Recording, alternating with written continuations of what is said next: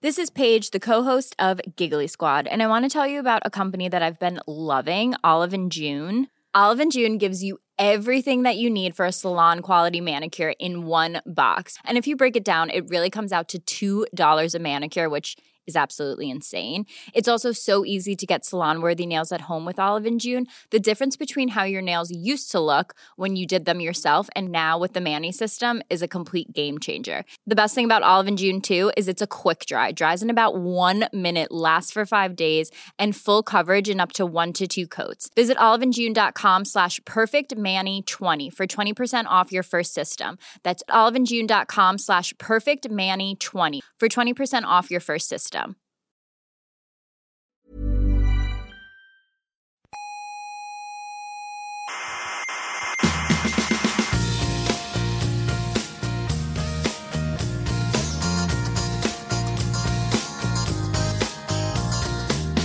Déjeme hablar. No, no, déjeme hablar. Es No. falso ¿Qué es que la mecánica cuántica tenga que ver con el misticismo oriental. Es verdad, Déjeme es hablar. verdad. Es falso que la mecánica cuántica No. demuestre la existencia del más allá. No. Y es falso que el experimento mental de Einstein, Podolsky y Rosen demuestre que Dios existe. Está usted gordo, señor científico. Ostras. Pues me, me deja usted sin argumentos, es verdad. Es verdad, tiene razón. Claro, Estoy gordo. claro, Me acaba de desmontar todos mis argumentos. claro.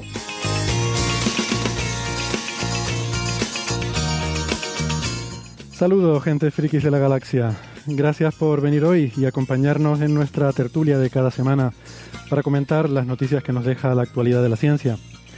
Estamos como siempre en el salón de actos del Museo de la Ciencia y el Cosmos de Tenerife. Ya saben que ahora ya pueden venir como público, si no tienen nada mejor que hacer, claro. Yo espero que sí, pero vamos, que si no, pues aquí son muy bienvenidos. Les habla Héctor Socas y esto es Coffee Break, Señal y Ruido.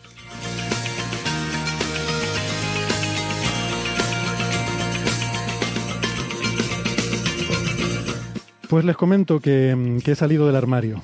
Que sí, que me metieron ahí la semana pasada, ahí en el armario de las fregonas, para ponerse a hablar de biología, ¿eh? esta gente, no, no se les ocurrió cosa mejor, pero hoy no, ya verán que hoy va a ser todo ciencia, casi todo.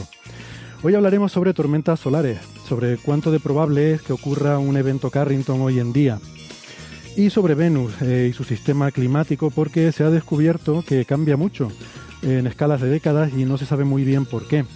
Podría estar relacionado con una cosa que se llaman absorbentes desconocidos, que es algo que se ha observado en las nubes de Venus y que tampoco se sabe qué es.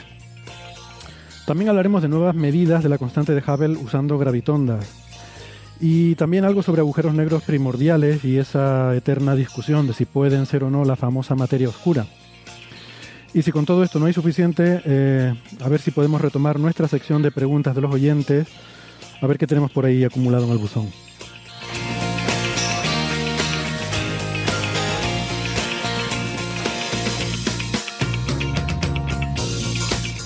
Pero antes, permítanme recordarles que estamos en Internet, en muchas plataformas. eh, nos pueden encontrar en Evox, en Spotify, en Google Podcast, en Apple Podcast, en TuneIn y en más sitios. Yo ni sé ya. Por supuesto, suscríbanse, siempre se los recomendamos porque no cuesta nada y así no se pierden ningún episodio. Nuestra página web es señalirruido.com.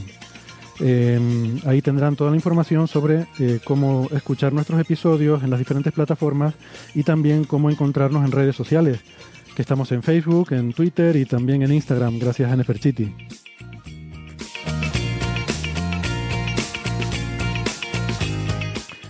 Si son más de la radio tradicional de toda la vida, nos pueden escuchar en Canarias en Icoden Daute Radio, Radio ECA y Ondas Yaiza, en Madrid en Onda Pedriza, en Aragón en Ebro FM, en Málaga en Radio Estepona y en Argentina en la FM 99.9 de Mar del Plata y en Radio Voces de La Rioja.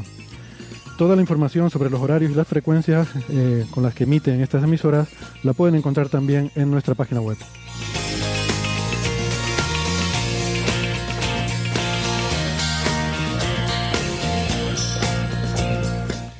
Bueno, y empezamos ya eh, la tertulia de hoy. Eh, hoy me acompañan por videoconferencia desde Elche Héctor Vives.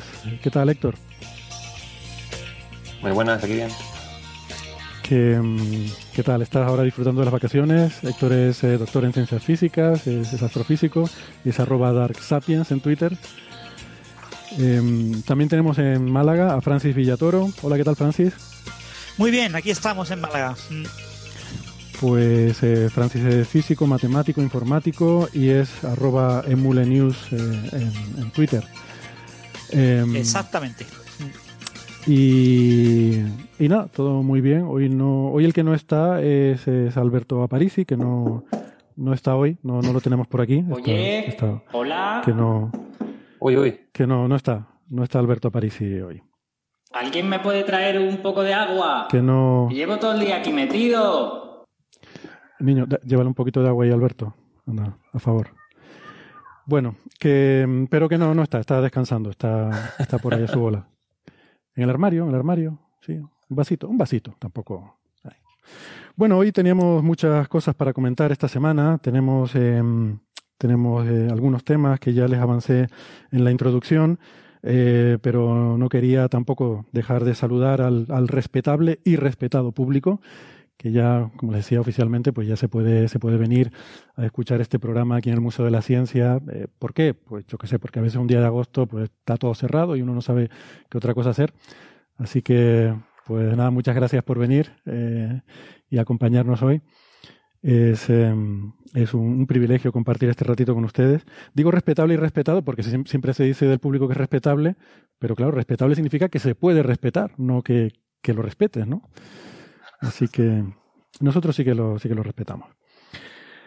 Em, bueno, y también puestos a agradecer, yo eh, personalmente quiero agradecer a la agrupación astronómica coruñesa IO por, eh, eh, por el fantástico rato que, que pasé, eh, bueno, de hecho un par de días la semana pasada eh, que estuve allí con ellos en, en La Coruña, que me invitaron a, a ver su telescopio solar y, y a estar por allí eh, dando una charla además en la Casa de las Ciencias de La Coruña, que es una cosa espectacular. Es el segundo museo de la ciencia más antiguo de, de España. Y, y su director, Marcos Pérez, que bueno, se portó muy bien me estuvo enseñando todo lo que tenían allí. Eh, en fin, no, no le importó que estuviera allí tomando notas y espiando. me enseñó con gran amabilidad todo lo que tenían y, y la verdad que es muy impresionante y muy recomendable. Si están por La Coruña, eh, no dejen de, de acercarse a la Casa de las Ciencias y si viven en La Coruña o alrededores y les interesa la astronomía, siempre les aconsejamos que las agrupaciones astronómicas son el mejor sitio para iniciarse eh, y para, para empezar a compartir salidas, excursiones y, y adentrarse un poquito en el mundo este de, de la astronomía tan, tan maravilloso, ¿no? Héct- Héctor, una dime. cuestión. ¿El Museo de Ciencias de La Coruña tiene planetario? Yo no Sí. lo recuerdo. Tiene Sí. un, un planetario muy grande, eh, como para ochenta y pico personas, y además es muy bonito. Está en un edificio antiguo eh, y el planetario está en el último piso, entonces tiene incluso unas ventanas que alrededor se ve todo el parque, ¿no? Está como una especie de, de campus en un pequeño parque y tiene una vista muy bonita. Que, lógicamente hay que cerrar las ventanas para las sesiones de planetario. Pero, pero sí, sí está muy bien. Y de hecho, bueno, la, la, la conferencia que di fue allí en el planetario. Eh, una cosa un poco rara porque, claro, el planetario es circular, entonces tiene gente todo alrededor tuyo. Claro. Y es un poco difícil porque estás hablando y siempre estás dándole la espalda a una parte de la audiencia, ¿no? Y, y se hace un poco, un poco extraño, pero es una, una experiencia interesante. Ah, Em, muy bien. Bueno, eh, si quieren, antes de entrar eh, en, en harina, eh, habrán visto ayer que salió en, en el periódico La Vanguardia una entrevista con nuestra, nuestra vieja amiga Sabine Hosenfelder, pues, en fin, muy provocadora como suele ser ella. Y yo no la he leído todavía, la verdad. Eh, solo he visto los titulares, pero no me sorprende nada de lo que he visto en titulares. Claro. Eh, si me dan una semanita para, para leerla y, y tal, podemos comentarla la semana que viene, pero bueno, si quieren aprovechar y adelantar algo. eh, Yo como se había pasado por la semana que viene, sí, ¿que, que vas a estar o que no vas a estar? no, no, que como se había pasado la entrevista para la Ah. semana que viene, Vale, vale. O sea, Héctor, que ni te, o sea, Héctor Vives, ni te la has leído. hombre, como sabemos por qué palo va, de momento en detalle no lo miraba. pero no dice no, nada no, no. nuevo, ¿verdad, Francis? Como una cosa muy, muy rápida y muy breve, eh, básicamente, como siempre pasa con las entrevistas, sacan como titular eh, una de las frases, la sacan fuera de contexto, y entonces, eh, si solo lees el titular y la entradilla, te haces una idea diferente a lo que es la entrevista, ¿no? En cualquier caso, eh, obviamente es ella, está vendiendo su libro, y, y ya hablaremos la semana que viene más detalle de, si queréis, incluso podríamos comentar, pues cada una de las respuestas, qué es correcto, qué es incorrecto, porque en varias respuestas, pues, eh, son muy discutibles y cualquiera que trabaje en física de partículas eh, tendrá una opinión muy, muy diferente. Ah, pues es una buena idea. Podemos hacer ahí un análisis, ¿no? Eh, frase por frase de, de, la entrevista y a ver qué nos parece.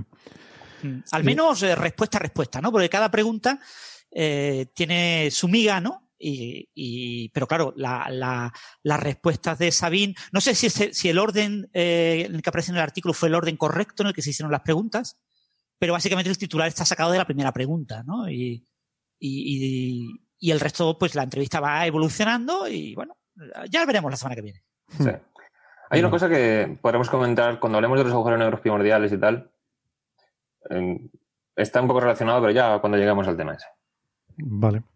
Muy bien. Sí, porque sobre esto de las entrevistas, bueno, yo, igual yo luego también comento algo para, para dar un poco una idea. A veces hay que tener un poco de cuidado cuando se lee una entrevista que, que, a lo mejor, pues no es que el periodista haya hecho mal su trabajo, pero, pero bueno, sí que hay que, hay que tener en cuenta los matices que se suelen perder en estas, en estas frases cortas, ¿no? De pregunta y respuesta. Pero bueno, pero en general, Sabine va por ahí, ¿no? La, en particular, esa afirmación de que no hay que gastar más dinero en nuevos colisionadores, es una afirmación suya que es muy polémica, evidentemente, en la comunidad y que pero ya digo, es, es, una persona a la que solemos hablar a menudo porque, porque suele estar en, en el candelero, en el candelabro, como dice la gente. suele estar a menudo en el candelabro.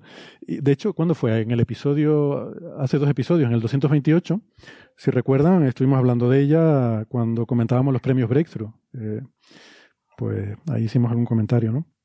Ella también recibió un premio. Eh, por cierto, bueno, si me permitís una pequeñita, eh, estamos hablando de una entrevista para la contra de La Vanguardia. Eh, acordaros que las entrevistas para la contra de un periódico, la contraportada, son siempre preguntas eh, cortas y respuestas breves. Hmm. Pero claro, mm, se suelen construir ese tipo de entrevistas de manera diferente a cómo se construye dentro del periódico una entrevista que suelen tener la posibilidad de que la persona entrevistada se enrolle.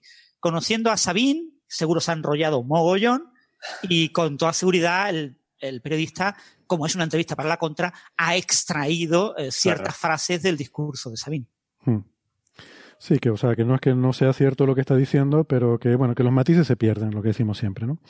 Sí. Eh, bueno, mmm, a mí me ha llamado la atención una cosa, Francis, porque decías que estás escribiendo una reseña del libro de Sabine en español, pero yo recuerdo que tú en tu blog ya tienes una reseña del libro, lo que pasa creo que la versión en inglés, ¿no? Sí, me lo pidió el director de la revista española de la, de la, Real Sociedad Española de Física, ¿no? Ya me pidió hace un par de años una, una reseña que no le entregué y coincidí con él en el último de una tesis doctoral y, y, me lo recordó. Pues todavía me debes esa, esa reseña. Digo, bueno, si quieres te la envío. Y dije, no, no, esa ya no. Fue hace dos años. Envíame una nueva. Mira, ahora hay un libro de Sabine que yo creo que estaría bien que lo reseñaras tú. Y digo, ya, ya, pero ya yo lo reseñé. No, no, pero yo quiero una reseña para la revista. Y entonces se la estoy preparando y ahora, eh, probablemente la semana que viene ya se la envíe. Vale. Vale. Bueno, muy bien.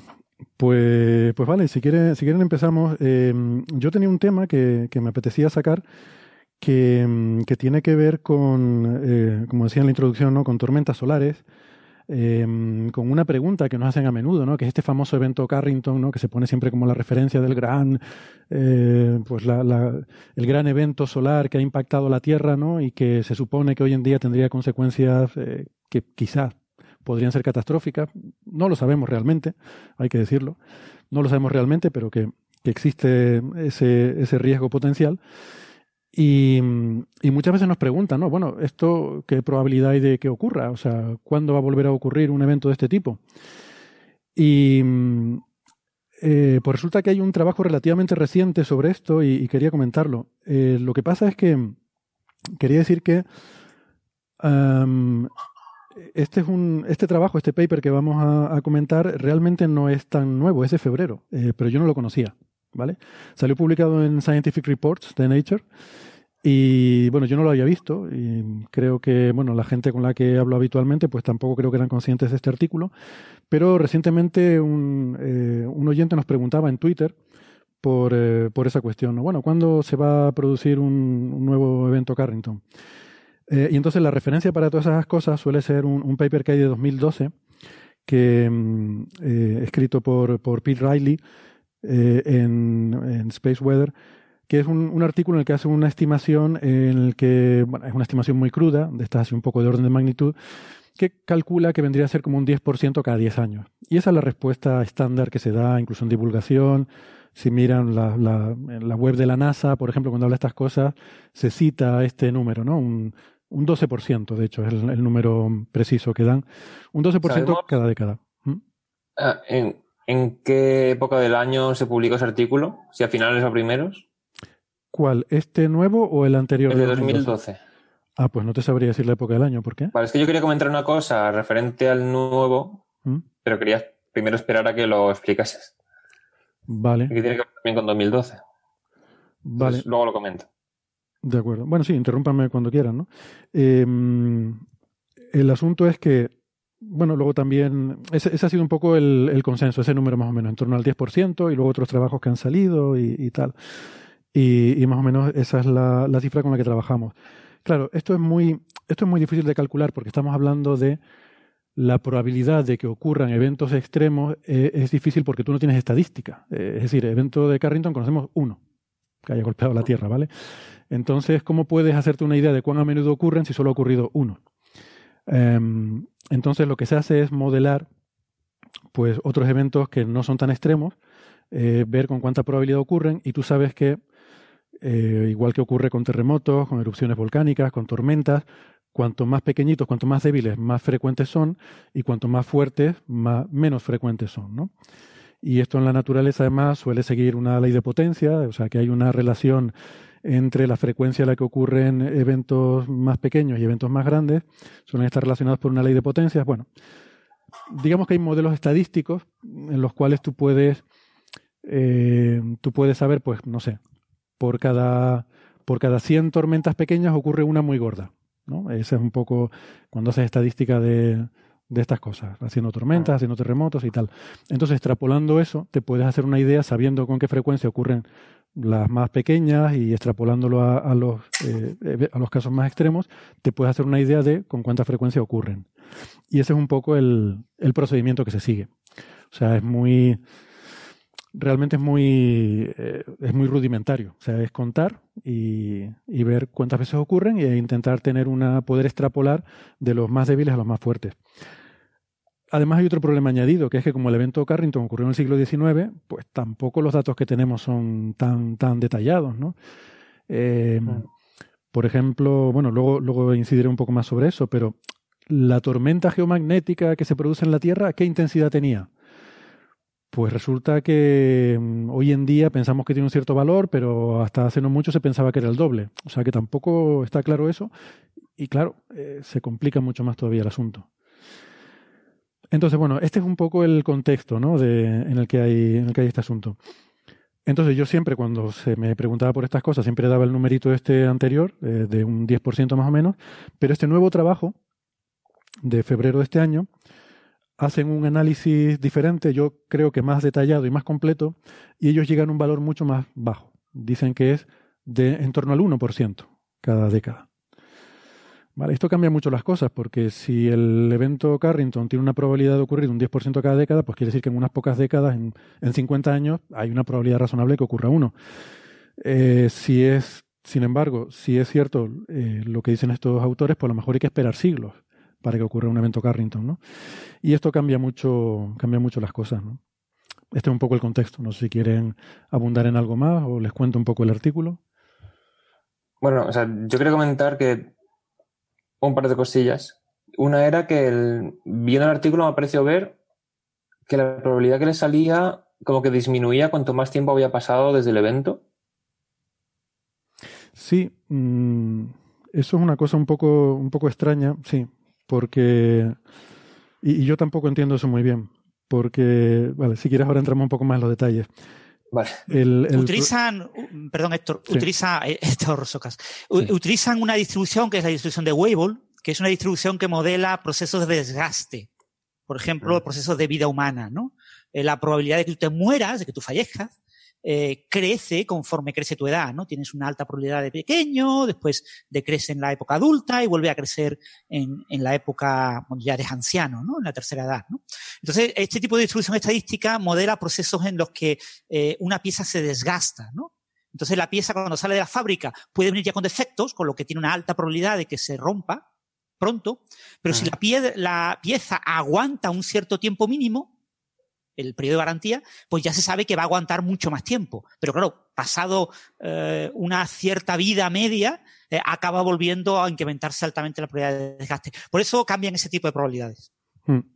Es que ese, claro, eso, eso es parte de cuando entramos en los detalles, ¿no? Los detalles son que hasta ahora esto tradicionalmente se había modelado Insisto que aquí hay muy poquita física, o sea, esto no entra en cómo se producen estos eventos, en la física de, la magnetohidrodinámica y tal, no, no entra en nada de eso, sino en hacer recuento, en hacer estadística. Es, puramente matemático y entonces, hasta ahora, se usaba mm, tradicionalmente lo que se llama una estadística de Poisson, que es contar eh, la frecuencia a la que ocurre una cosa. Tú tienes eventos que se, asume que son independientes unos de otros, eh, que no tienen, que, que no tienen relación, es la ocurrencia, la aparición de uno de estos eventos con que haya aparecido antes o no, que no hay memoria, y entonces eso está bien descrito por una estadística de, Poisson, que se llama, ¿no?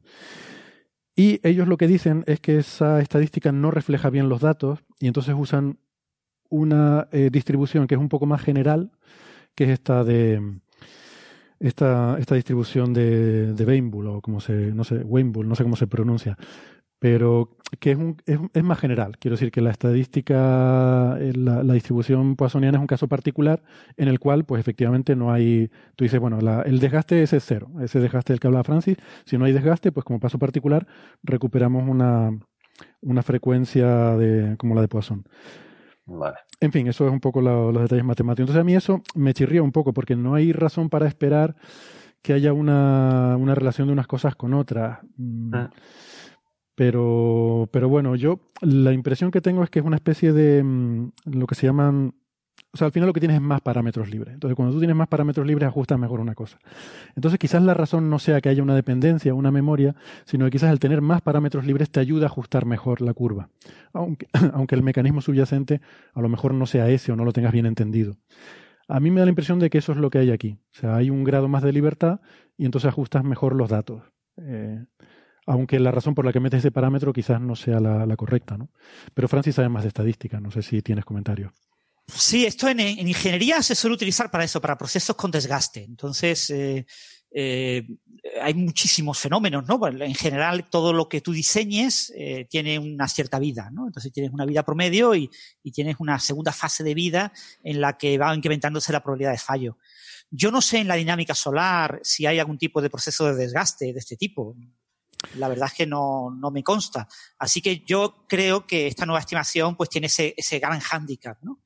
Mm. Y bueno, se ha publicado en la Scientific Reports, que es una revista en la que de pago por publicar, ¿no? En la que eh, publica mucha gente publica en Scientific Reports artículos que no ha logrado publicar en otras revistas. Oh. Entonces, lo mismo lo enviaron a una buena revista, viendo que no eh, pudieron superar la fase de revisión por pares, lo envían a, a Scientific Reports. Mm. Y también te digo, en, física solar, aunque bueno, esto es, esto más bien de estadística, pero en física solar tenemos una historia con Scientific Report que está publicando unas cosas últimamente que oh. bordean, bordean los fringe science, ¿sabes? Cosas, igual algún día hablaremos de esas cosas, pero me, la verdad es que me ha dado un poco de pereza, pero, pero hay algunos... Bueno, le recuerdo a todos los oyentes que Scientific Report es la revista más grande del mundo, es la mayor mega revista del mundo, publica más de 22.000 artículos al año y que la revisión por pares, eh, los revisores por pares de la Scientific Reports eh, tienen un informe, o sea, tienen que presentar un informe en el que no valoran eh, ni impacto esperado, ni eh, novedad, ni muchos de los parámetros que se usan habitualmente en las revistas más prestigiosas, ¿no? Lo que hay que valorar es que metodológicamente sea un artículo correcto y, y poco más. Entonces, si tú eh, haces de revisor para la revista de Nature, para Nature, te piden, pero ¿Estás seguro de que este artículo va a ser muy citado en los próximos tres meses? Porque si no va a ser citado en los próximos tres meses, di que no. Pero en la Scientific Report no. En la Scientific Report es, olvídate, que te importe un comino si va a ser citado o no, porque vamos a tener un alto índice de impacto porque por pura estadística muchos artículos van a ser altamente citados porque publicamos 20.000 artículos al año. Hmm.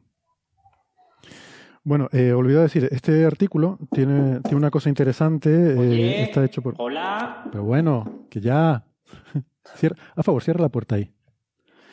Que, mm, por cierto, que son, son investigadores de, mm, eh, creo que, a ver, de la Universidad de Barcelona, del Barcelona Graduate School of Mathematics.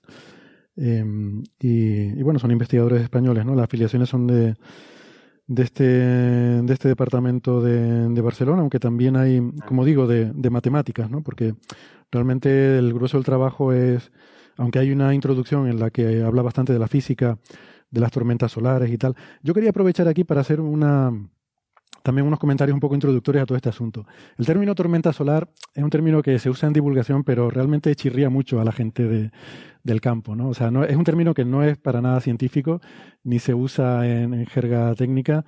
Se suele hablar de eh, fulguraciones, se habla de eyecciones de masa coronal, incluso erupciones, creo que puede ser un término para usarlo coloquialmente que creo que es más adecuado, ¿no? Lo de tormentas solares no nos suele gustar, pero parece que a nivel divulgativo se está imponiendo mucho. Em, de lo que trata aquí no es tanto de la tormenta solar, que es el, origen del evento, sino de su impacto en la Tierra, que es lo que se llaman tormentas, tormentas geomagnéticas. ¿vale? Las tormentas geomagnéticas sí que, eso sí que es un término un poco más técnico y que sí que tiene más o menos una definición eh, un poco más rigurosa. Em, y es interesante porque mm, hay veces que no sabemos muy bien por qué, pero eh, dos eventos muy parecidos que, que, tengan lugar en el Sol y eyecten eh, plasma solar y, choque con la Tierra, pues puede haber algunos que produzcan una tormenta geomagnética muy fuerte y otros que ni nos enteramos. Em, y esto hasta hace poco no se, no se sabía bien por qué y hoy en día parece ser, estamos empezando a entender que tiene que ver con la configuración del campo magnético de ese plasma que nos viene del Sol. Sí.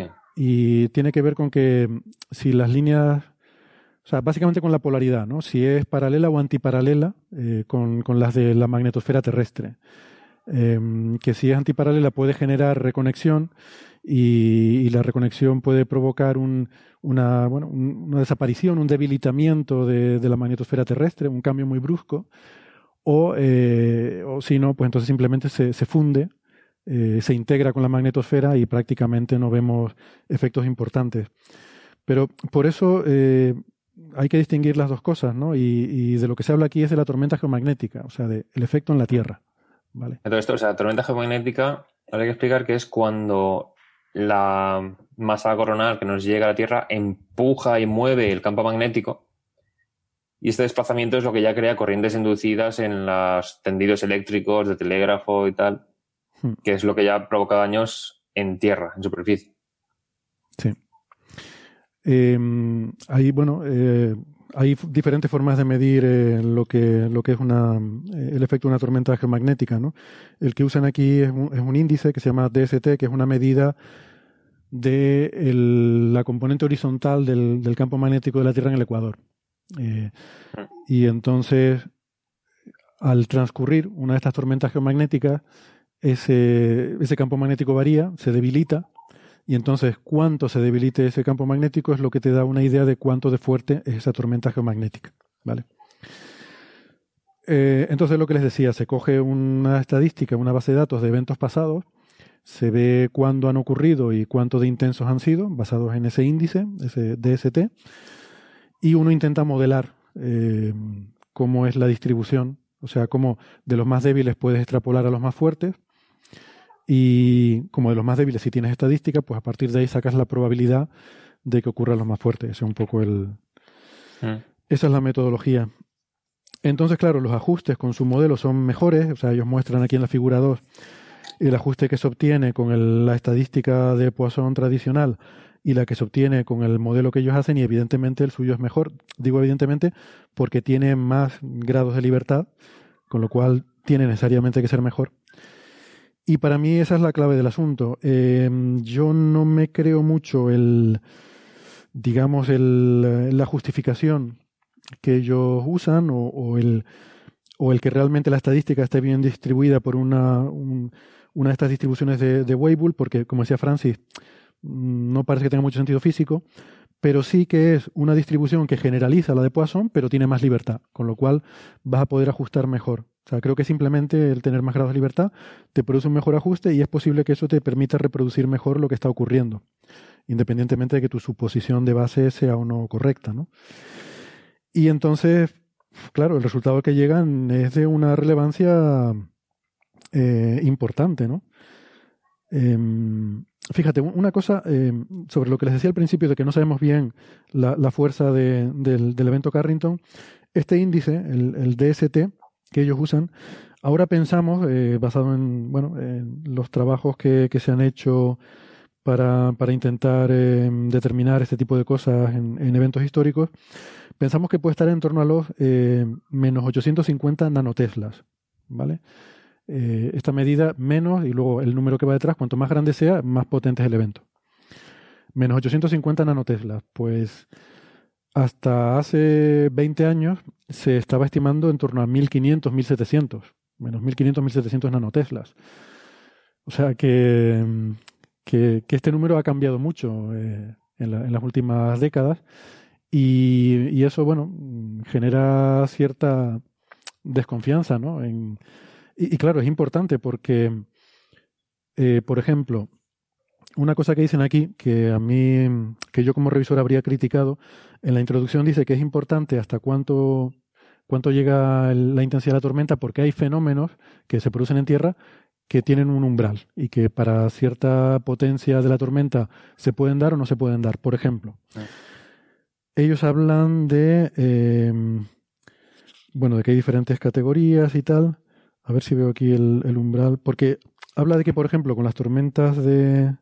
Ah, vale. Que en marzo de 1989, eh, una de estas tormentas geomagnéticas que llegó a menos 600 provocó el colapso de la red eléctrica eh, en, Canadá, en la zona de Quebec. Y que hubo, bueno, durante, durante varias horas millones de personas estuvieron sin suministro eléctrico. Sin embargo, eh, en julio del año 2000, una tormenta de menos 300, eh, la, la, anterior de menos 600, esta de menos 300, no causó ningún daño eh, en la Tierra. Y que por tanto, pues que parece que entre ese valor, entre menos 300 y menos 600, es cuando se funden los transformadores eléctricos. Claro, eh, yo no estoy del todo de acuerdo con esto, porque entre 1989 y el 2000 han pasado muchas cosas. Claro. Y entre las cosas que han pasado es que entendemos mejor estos fenómenos y la tecnología se construye más robusta. Entonces la comparación creo que no es eh, adecuada, ¿no? Puede ser que sea lo que ellos dicen, que hagan falta menos 600 nanoteslas para tirar la red eléctrica, pero, pero puede que no, puede que simplemente la red eléctrica hoy en día sea más robusta. Eh, de hecho, hemos visto otros colapsos de la red eléctrica en otros sitios que no tenían que ver con tormentas geomagnéticas, ¿no? Claro. Eh, entonces, no sé, por ejemplo, uno de los casos así recientes más potentes son las, lo que se llaman las tormentas de Halloween de 2003, que se llaman de Halloween porque ocurrieron a final de octubre. Y además esto este mola mucho porque ya teníamos satélites de monitorización continua y, y se ve, ¿no? En las imágenes de los satélites estas tormentas son realmente espectaculares.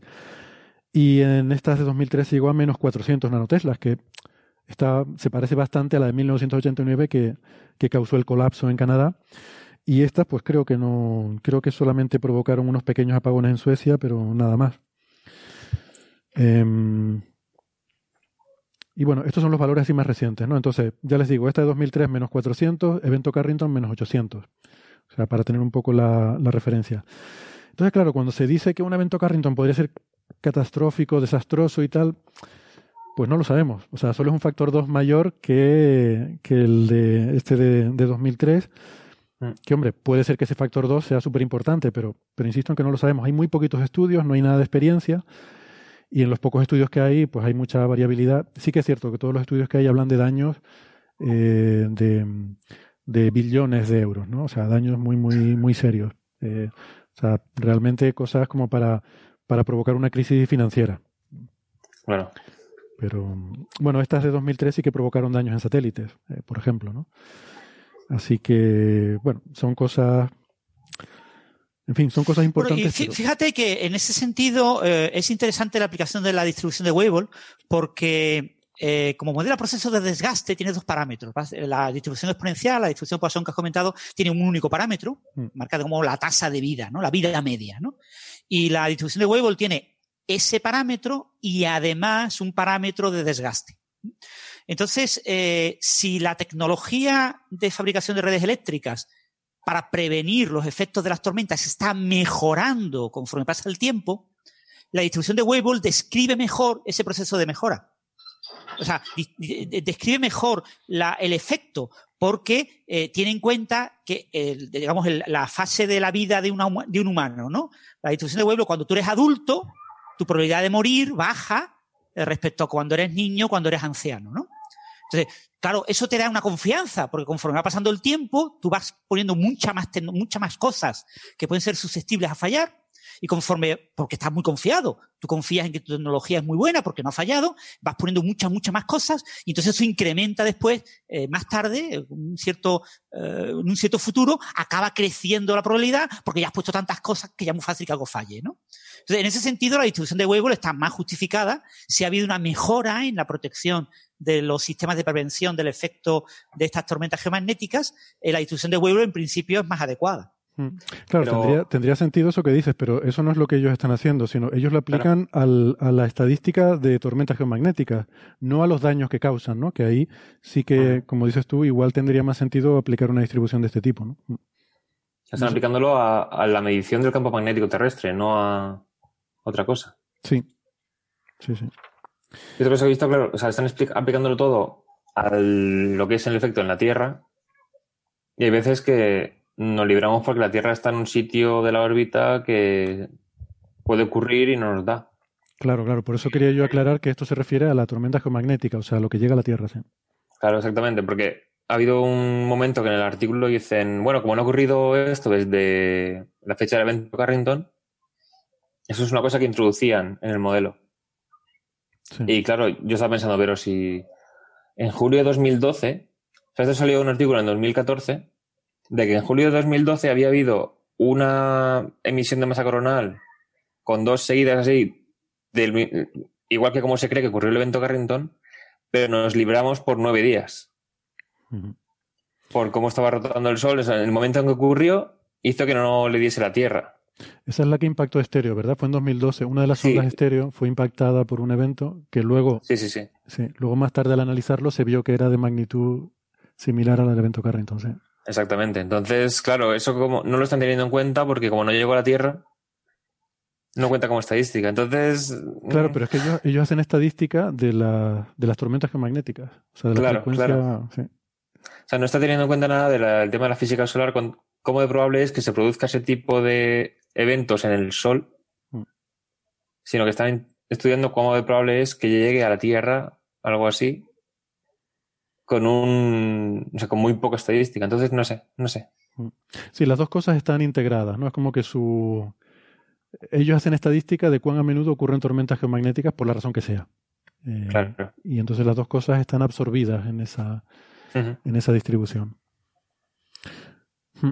Pues nada, esto, en fin, es interesante, ¿no? Y a veces cuando haces divulgación de estas cosas, eh, que justamente lo que me pasó la, la, semana pasada en Galicia, porque iba a hablar de, de, todo esto, del sol, de las tormentas solares, de cambio climático, de tal, pues tienes que, es una línea fina, ¿no? Hay un equilibrio ahí cuando divulgas sobre estas cosas, porque por una parte mmm, tienes que explicar que, que, claro, ahora somos, somos vulnerables por nuestra tecnología a este tipo de eventos, pero también por otra parte, mmm, que tampoco es esa cosa de que va a venir una llamarada y va a devorar la Tierra y vamos a morir todos, ¿no? O sea, tenemos la paranoia esta del 2012 con los mayas y estas cosas, y se acuerdan, pues sí, sí, sí. Eh, es que enseguida... Imagínate que esto fuera en 2012, el que casi nos da.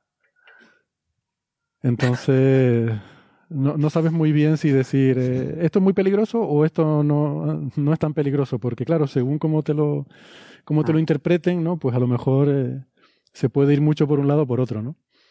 De todas formas, o sea, con el tema de llamadas solares de ese tipo, ahora con los satélites y todo lo que tenemos, por la parte de rayos X y fotones, eso sí que puede afectar a satélites nuestros sin aviso alguno, porque el, aviso que nos llega ya son los fotones de alta energía. Pero en cuanto a la emisión de masa coronal, podríamos llegar a apagar los generadores para que no se fundan tanto los transformadores en las líneas eléctricas de llegar a la Tierra, ¿no? O sea, tendríamos un, un tiempo de antelación. Esta, estas inyecciones normalmente se mueven a miles de kilómetros por segundo y tardan típicamente del orden de dos días en llegar a la Tierra. Claro. Así que sí que hay, ¿no? Y de hecho los satélites tienen sus modos seguros en los que se apagan y tal para evitar estas cosas. Eh, pero bueno, por eso precisamente también es muy interesante, ¿no? Quiero decir que si tú, por ejemplo, tienes satélites de espía, pues es muy interesante Claro. saber cuándo están apagados los satélites de espía porque hay un evento solar, por ejemplo, ¿no? Claro. Esas cosas son interesantes. O sea que- enemigo. Los demás tenemos que espiar a los, a los satélites espía para saber cuándo tenemos que apagar nuestros satélites. Está curioso. Hombre, toda esta información es bastante pública. Quiero decir que tenemos observatorios, eh, tenemos, eh, o sea, tenemos telescopios que están en órbita eh, haciendo monitorización 24 horas del Sol. Tenemos satélites además en el punto de Lagrange que miden in situ, eh, o sea, que, que ves las partículas venir. Sí. eh, que las puedes medir. Y uno de ellos, por cierto, es eh, Discover, que hablamos hace poco de esta misión, que tiene la parte que está mirando la Tierra, pero también hay una parte que está midiendo flujo solar y flujo de partículas solares. Que sigue sin funcionar, ¿no? ¿Cómo está sí, el tema? está, yo creo que tiene muy mala pinta, porque está, está todavía en modo seguro, Jolín. y precisamente hablando de modo seguro. Sí. O sea, justo con el tema de todos los incendios y tal, hubiera estado bien poder ver las Sí. imágenes globales y Sí. no, no está tomándolas. Pues es verdad. Bueno, hay otros satélites, ¿no? Esta es la gracia que tenía, es que ve todo el globo simultáneamente. ¿no? Claro. Pues, pues eso, ¿no? Lo que les decía, y, y lo quería hilar con lo que hablamos de la entrevista a Sabine, eh, porque estaba hablando de esto eh, eh, el otro día en, en Galicia y, por ejemplo, me, y me hicieron una entrevista para la opinión, la opinión de Galicia. Me, pre- me preguntaban por todas estas cosas. Claro, yo estuve una hora hablando con la periodista, que, que hizo un muy buen trabajo, pero por explicar esto, cómo funcionan las entrevistas. Tú estás una hora hablando y luego, claro, lo que salen allí son unas poquitas preguntas con unas respuestas muy breves, ¿no? Eh, y claro, yo decía esto, o sea, sí, es una cosa importante, pero claro, no hay que ser tampoco apocalípticos, ¿no? O sea, están muy bien estas historias como la del gran apagón, son, son interesantes, son, son divertidas y tal, pero, pero tampoco hay motivos para pensar que vaya a ser una cosa que se va a acabar el mundo, ¿no? Y entonces, claro, ahí según la orientación que le quiera dar el periodista, puede tirar por un lado o por otro, ¿no? Puede decir, estos son muy peligrosos o puede decir, esto no pasa nada. Claro. Y eh, bueno, pues claro, y luego al final en- ahí en el periódico aparecen dos frases de una respuesta que tú a lo mejor estuviste 10 minutos hablando, ¿no? Así que estas cosas son así, hay que entenderlo. Cuando lees una entrevista hay que intentar un poco, eh, Mm. ser un poco comprensivo con que los matices se pierden, ¿no? Eh, y, pero en el caso que hablábamos de, por eso quería eh, mencionarlo, en el caso que hablábamos de Sabine, no es solo lo que dice en esa entrevista, sino su, su historial, ¿no? Y lo que ella escribe, lo que escribe en su blog, lo que escribe en su libro, todo eso pone el contexto para hacernos una idea de lo que realmente piensa, ¿no? Que, que por otra parte es interesante y eh, siempre lo hemos dicho aquí, que es interesante porque es una voz así como discordante, ¿no? Dentro de la comunidad y, bueno, viene bien, viene bien decir cosas diferentes de vez en cuando, ¿no? Claro. Y en el libro, eh, Sabine hace fundamentalmente entrevistas a grandes físicos, ¿no? Algunas me han gustado mucho, por ejemplo la de Weinberg, la de Stephen Weinberg, pero eh, ella sesga, ¿vale? O sea, ella dice, yo he estado dos horas hablando con Weinberg, o media hora, creo que fue media hora con Weinberg y estuvo dos horas con, no sé, bueno, con Nimar Janet, por ejemplo, pero después te saca dos páginas y media de dos horas de conversación. Ella ha seleccionado exactamente lo que eh, quería que el otro dijera.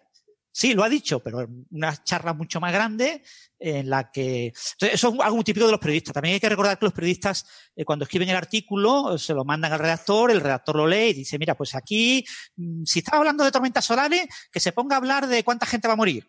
Pero no lo Claro. dijo, no, no, pero bueno, tienes que buscarlo por internet, añade ahí el dato de cuánta gente va a morir porque eso es fundamental. Y entonces, al final, el redactor también eh, modela y cambia, ¿no? Dice, ah, pues yo, pues yo voy a quitar el párrafo, este párrafo, que es el que el redactor dice, que obliga a poner cuánta gente va a morir porque no he encontrado el dato, no tengo tiempo de buscarlo, quito este párrafo y pongo este otro, que bueno, y al final acaba haciéndote un pastiche. Es que hubo una vez que me entrevistaron en la radio porque había salido un artículo mío en el que analizábamos un agujero negro del centro de una galaxia a 10.000 millones de años luz de aquí, o sea, súper lejana. Y una de las preguntas fue, bueno, ¿qué pasaría si un agujero negro llega al sistema solar? Y tú, pero no tiene nada que ver este con el otro. Pero bueno, Sí, es así. Bueno. Eh, vale, pues no sé si quieren comentar algo más de esto. Si no, eh, podemos ir pasando a lo de Venus. Bueno, eh, Héctor, yo, habías dicho que tenías un par de comentarios, pero no sé si ya han salido o... sí, han salido. Uno era el lo de que no tenía en cuenta el de 2012, por ejemplo, porque no había llegado a la Tierra. Y otro era, creo que ya se ha comentado también. Vale, pues bien. Pues pasamos O sea, no- entonces. No, acuerdo qué era, pero sé que se ha dicho. Vale. Si quieres, en el, nos queda un ratito para, para la desconexión. eh, podemos aprovecharlo para introducir otro de los temas interesantes, en este caso sobre Venus. eh, Mm. de un paper que ha salido por un grupo de investigadores, sobre todo japoneses, pero, pero muy internacional, eh, con gente, bueno, de hecho también un colega de aquí de la Universidad del País Vasco, pero gente de, pues, de Japón, de, de Estados Unidos, en, en Boulder, de mm, creo que de Alemania, si no recuerdo mal, y eh, se trata de mm, medidas eh, a lo largo de, de- de- de varios años, a largo plazo, de mm, cuánto refleja eh, lo que se llama el albedo, ¿no? El albedo es cuánto refleja un planeta, en este caso Venus, en el ultravioleta, eh, medido por una serie de, de observatorios espaciales, ¿no? Porque el ultravioleta no, no pasa a la atmósfera de la Tierra E incluso por sondas en torno a Venus. e incluso por sondas, ¿no? Eh, La Venus Express eh, y eh, la sonda Messenger, el telescopio espacial Hubble, eh, Akatsuki, pues con un conjunto muy grande de datos entre 2006 y 2017 eh, observan unas variaciones sorprendentemente grandes, ¿no? No sé si eh, Héctor has tenido tiempo de leer algo de esto. Sí, lo puedo comentar resumido. O sea, hay que empezar diciendo que, claro, Venus, aunque salen muchas imágenes en internet con unas bandas de nubes muy visibles y tal, Venus en luz visible se ve prácticamente blanco. O sea, en luz visible las nubes apenas absorben nada. O sea, la dispersan, la reflejan. Y claro, esto, eh, como toda la energía de la atmósfera viene mucha del Sol, la cantidad que refleje y absorba va a tener un efecto importante sobre el clima de Venus. Entonces, en el ultravioleta, ya sí que es cuando se ven estas bandas que salen en muchas imágenes, pero que hacen es combinar ultravioleta con visible, con infrarrojo. Y lo que se está viendo aquí es que, claro, la cantidad de luz que absorbe algo en el ultravioleta es como que varía incluso un 40% en una década o algo así. Sí, sí, es casi un factor 2 de mínimo a máximo. El... Creo que ellos lo que miden es el albedo, ¿no? O sea, que realmente la absorción varía sí, casi en un factor 2. Sí, sí. Entonces, claro, o sea, hay algo en la atmósfera de Venus que tiene un efecto importantísimo en el clima de Venus y varía oscilando, no sabemos todavía debido a qué. Y también había un tema que era que los sospechosos que se habían medido y comparado con la señal espectral que da, como que no coincidían. Y no se sabe muy bien qué es. Y claro, lo que ha llamado la atención de la prensa, de donde ha salido, es que una de las hipótesis es que, claro, pudiera ser que estas partículas desconocidas fuesen microorganismos en la atmósfera de Venus. Porque las altas capas de la atmósfera no serían tan inhóspitas a la vida y además en la Tierra se ha detectado vida microscópica en las capas altas de la atmósfera también. Entonces, claro, lanzan eso. En el artículo dicen, no se ha comparado espectralmente la señal que daría esta hipótesis, estos microorganismos, con lo que se ha observado en Venus. Sería una cosa estudiar. Pero dicen los que sí que se han comparado, el. A ver. Se había comparado pues, compuestos de azufre, de hierro, de oxígeno y tal. Eh, esos sí que se han mirado, parece que no coincide con lo que se observa. Dice, falta por mirar si algún tipo de microorganismo daría una señal parecida. Mm. Entonces, claro, el artículo en sí lo menciona en la introducción. Luego creo que este autor tuvo un artículo en 2018 que sí que se centraba más en este tema. Pero luego el artículo no habla de eso. El artículo habla del efecto que tiene en el clima de Venus este cambio de albedo que no se sabe por qué se produce. Sí, yo veo aquí, mm, es que es curioso porque en la nota de prensa que hace la, la Universidad de Wisconsin, que está bastante bien, eh, el título es Misteriosos absorbentes en la nube, en, en las nubes, eh, modulan el albedo y el clima de Venus. Pero realmente eso no se sabe. Eh, Claro. en el abstract del artículo dicen que hay esa, esa modulación, esa variación del, del albedo y como explicaciones, fíjate, en el abstract propone variaciones de actividad solar podrían eh, hacer plausible que la intensidad en el ultravioleta extremo y la variación de rayos cósmicos influyan las tendencias de albedo. O sea, recordemos, esto se ha observado de 2006 a 2017, que es justo un ciclo solar. O sea, es mínimo, Claro. máximo y volver a mínimo. ¿vale? Y claro, en el ciclo solar lo que más varía es la emisión en el ultravioleta del Sol, que puede ser que de alguna forma eso interactúe con, con las capas altas de la atmósfera venusiana y además también eh, con el ciclo solar cambian los rayos, la- el bombardeo de rayos cósmicos, ¿no? Durante Claro. el mínimo tienes menos protección contra rayos cósmicos y entonces tienes más. Dicen, podría ser eso o podría ser, y luego hablan aquí de química atmosférica. Eh, entonces no, mm, no hablan de estos absorbedores misteriosos, pero en la nota de prensa sí que sí que los plantea, por lo menos esta la de la Universidad de Wisconsin. Claro, o sea, de hecho yo lo vi por un tuit que se centraba en eso. Dice, uy, esto es interesante porque había visto lo de los microorganismos. Es que el tema es interesante, yo esto no lo sabía, pero hay una, una cosa en Venus que es un misterio que se ha observado desde, no sé, principios del siglo XX, que Claro. son esas manchas oscuras en las nubes y no se sabe lo que son. Exactamente. Entonces, Que un planeta tan cercano y tan parecido como Venus tenga cosas que todavía no sepamos lo que son, ya... claro que juntas que seguramente fue habitable durante los primeros 2.000 millones de años, hasta que el Sol aumentando de brillo ya evaporó los océanos y se creó el efecto invernadero descontrolado que tiene ahora. Y claro, dices, si surgió vida o hubo intercambio de material biológico entre la Tierra y Venus por meteoritos o lo que fuese. Uy, se me había quitado la conexión un momentillo. Se me oye, ¿no? Sí, sí. Alto y claro. Vale, pero eso. Houston, alto y claro. El tema es ese, que la atmósfera de Venus está muy regida por lo que le llega del Sol. Entonces, si tenemos una componente que en una parte del espectro eh, cambia totalmente la irradiación y no sabemos si es química atmosférica o si se produce con la diferente radiación solar o qué, o sea, es un misterio importante. Mm. Y no sé, o sea, hay propuestas de misiones a Venus que estarían flotando en la atmósfera en vez de aterrizando. La de, la de me- Mecano, ¿no? Eh, Entonces, esto podría ser a lo mejor o sea, otro impulso para que volvamos a mandar misiones a Venus, que está ahí abandonado mientras ya se ha puesto el ojo en Marte. Mm. Entró la financiación también. Eh, es que hay que recordar que Venus es un planeta que, por parámetros básicos, es muy parecido a la Tierra. eh, está simplemente un poquito más cerca del Sol. Y sin embargo, su superficie está a más de 400 grados de temperatura. Es decir, eso, eso es casi la temperatura a la que se funde el plomo. Es que no, no nos hacemos idea. La sí. superficie de Venus se funde el plomo prácticamente, ¿no? Sí, sí, sí. Sí. O sea, es más caliente que, que el lado diurno de Mercurio, ¿no? O Sí. la temperatura media era más. Sí, creo que sí que es más caliente. Y, la, y, y es sobre todo debido a ese mega efecto invernadero de toda la cantidad de CO2 que hay en su atmósfera. Tiene vientos de más de 200 kilómetros por hora.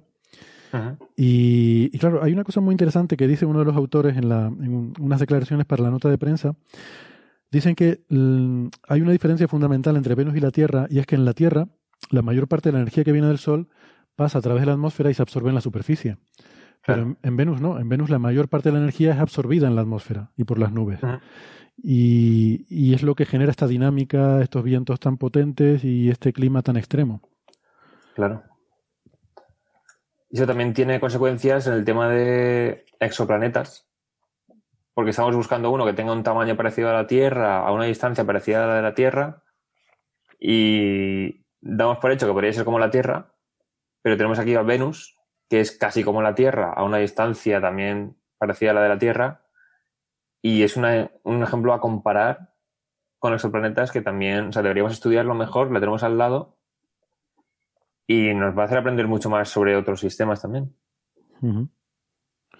Bueno, quizás el resultado más interesante de esto entonces es que, mm, em, que, que Venus, bueno, tiene esta variación que no se conocía a lo largo de más de una década eh, y que también pues hay otra cosa que no se, que no se conoce en Venus, muy interesante, que son estos absorbedores, des- absorbentes desconocidos y que, bueno, hay quien postula que a lo mejor estas dos cosas podrían estar conectadas. Bueno, podría ser o, o puede que no. Pero yo me, la impresión con la que me quedo leyendo estas cosas es que, mm, caramba, sabemos bastante menos de Venus de, incluso de lo que, de lo que pensaba. Eh, Sí, sí, sí, sí. un planeta Es que, muy, muy Bueno, misterioso. y, re- y recordar que en la, de hecho lo, lo eh, mostró Alberto Aparici en el programa este de Aparici en órbita, ¿no? A principios de mes de agosto invitó a Daniel Gómez para hablar de Venus y de los canales de Venus, etcétera, eh, que se habían observado en temas de telescopio, un tema histórico. Y, y, él lo hacía situado en una banda de la atmósfera en la que la temperatura es aproximadamente la misma que hay en la superficie de la Tierra, ¿no? Una banda habitable, entre comillas, en la que Mm. eh, podría haber ese tipo de microorganismos, podría haber vida flotante en la atmósfera en una región en la que las temperaturas pues no cambian, yo qué sé, entre 20 y 40 grados o 20 y 30 grados. O sea, una región, puedes elegir una región en la que eh, podía sostenerse algún tipo de microorganismo vivo. Claro, es que Venus, o sea, estaba la exploración espacial. Venus es más cercano que Marte. Entonces se empezó con Venus como objetivo de mandar sondas y explorar de cara a colonización, porque dicen, bueno, a lo mejor si está lleno de nubes, puede ser nubes de vapor de agua, o sea, es que a lo mejor tiene océanos debajo, o como es un mundo más cálido, podría ser un mundo tropical, podría haber plantas y animales. Y es como lo que dice, o sea, esto lo describe Carl Sagan, creo que era en el libro de Un puto azul pálido, hace todo el resumen de la línea argumental y luego en una frase resume la idea. Dice, observación, no puedo ver nada de la superficie. Sí, Conclusión, dinosaurios. sí, sí. Entonces, claro, antes se pensaba que Venus podía ser más habitable que Marte. Entonces empezó a mandar sondas y en cuanto se vio que era un infierno, se abandonó. Pero claro, nos hemos saltado cosas que a lo mejor por querer pensar que la vida tiene que estar en superficie solamente y tal, nos hemos restringido demasiado.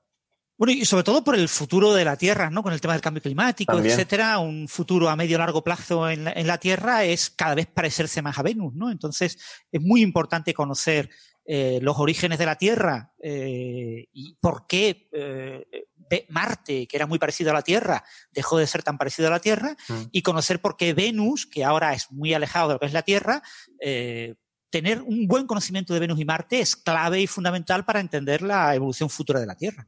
Claro, sí, de hecho, o sea, Venus, cuando tenía dos mil millones de años de edad, por el aumento del brillo del Sol, por la propia evolución, le pasó esto que se evaporaron los océanos, se creó la capa de vapor de agua que ya dio al trasto con todo. Esto dentro de mil millones de años le pasa a la Tierra. Es una reflexión interesante. Pues Sí. con ese, con ese panorama optimista eh, dejamos a los oyentes que nos escuchan por la radio. Vamos a hacer una pausita y tomarnos un café. Les recordamos, como siempre, que si quieren seguir escuchando el resto de la conversación, nos, puede, nos pueden escuchar en el podcast, en internet. Pero si no, si están a gustito ahí escuchando su emisora radio favorita, pues nos despedimos hasta la semana que viene. Venga, hasta luego. Chao, chao. Hasta luego.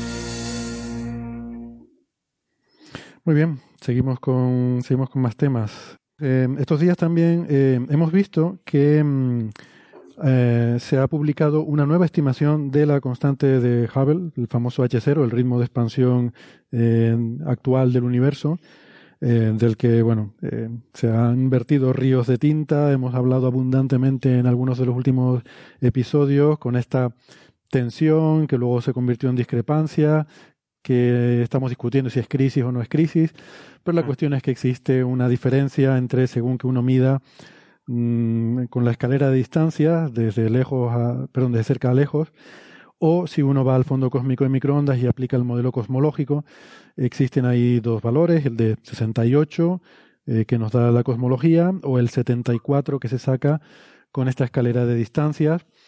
Eh, Es un, resumen así muy grosero de, de la situación, pero hay esta discrepancia que, que es importante porque esta discrepancia podría, podría apuntar, si fuera real, si no fuera debida a errores todavía no, no conocidos, podría apuntar a física nueva. Eh, podría decirnos que hay algo sobre la energía oscura que todavía no conocemos o que el comportamiento eh, cosmológico del universo, eh, pues hay algún ingrediente que todavía tenemos que, atornillar. Eh, entonces, en este sentido, ha salido una estimación nueva que, bueno, no es que nos vaya a resolver la cosa, pero, pero que es un camino diferente. ¿no? Siempre decimos que lo que necesitamos son mm, formas independientes de atacar el problema.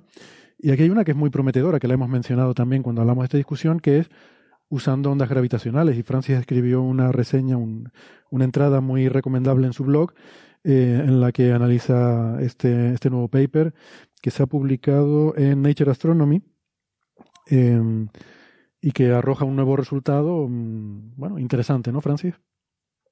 Sí, eh, así es. De hecho, el, artículo se publicó en Archive y ya recibió cierto eco en, junio de 2018, ¿no? Eh, o sea, que ha tardado más de un año en publicarse en la revista, ¿no?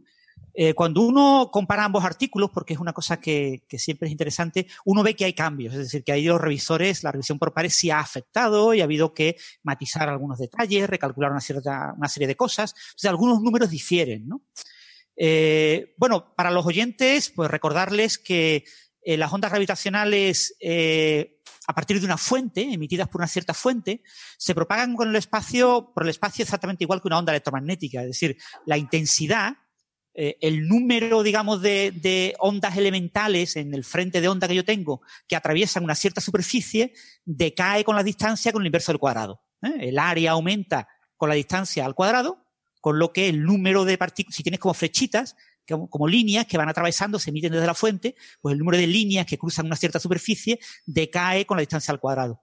Entonces, si nosotros tenemos una, fuente en la que somos capaces de identificar, por un modelo teórico, la cantidad de eh, radiación eh, gravitacional que esperamos que emita esa fuente, eso requiere conocer muy bien las masas de la fuente, por lo tanto, con fusiones de agujeros negros es muy difícil de hacer porque con las fusiones de agujeros negros tenemos una enorme incertidumbre en la masa.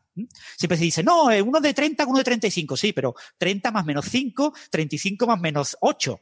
Entonces tenemos bastante incertidumbre.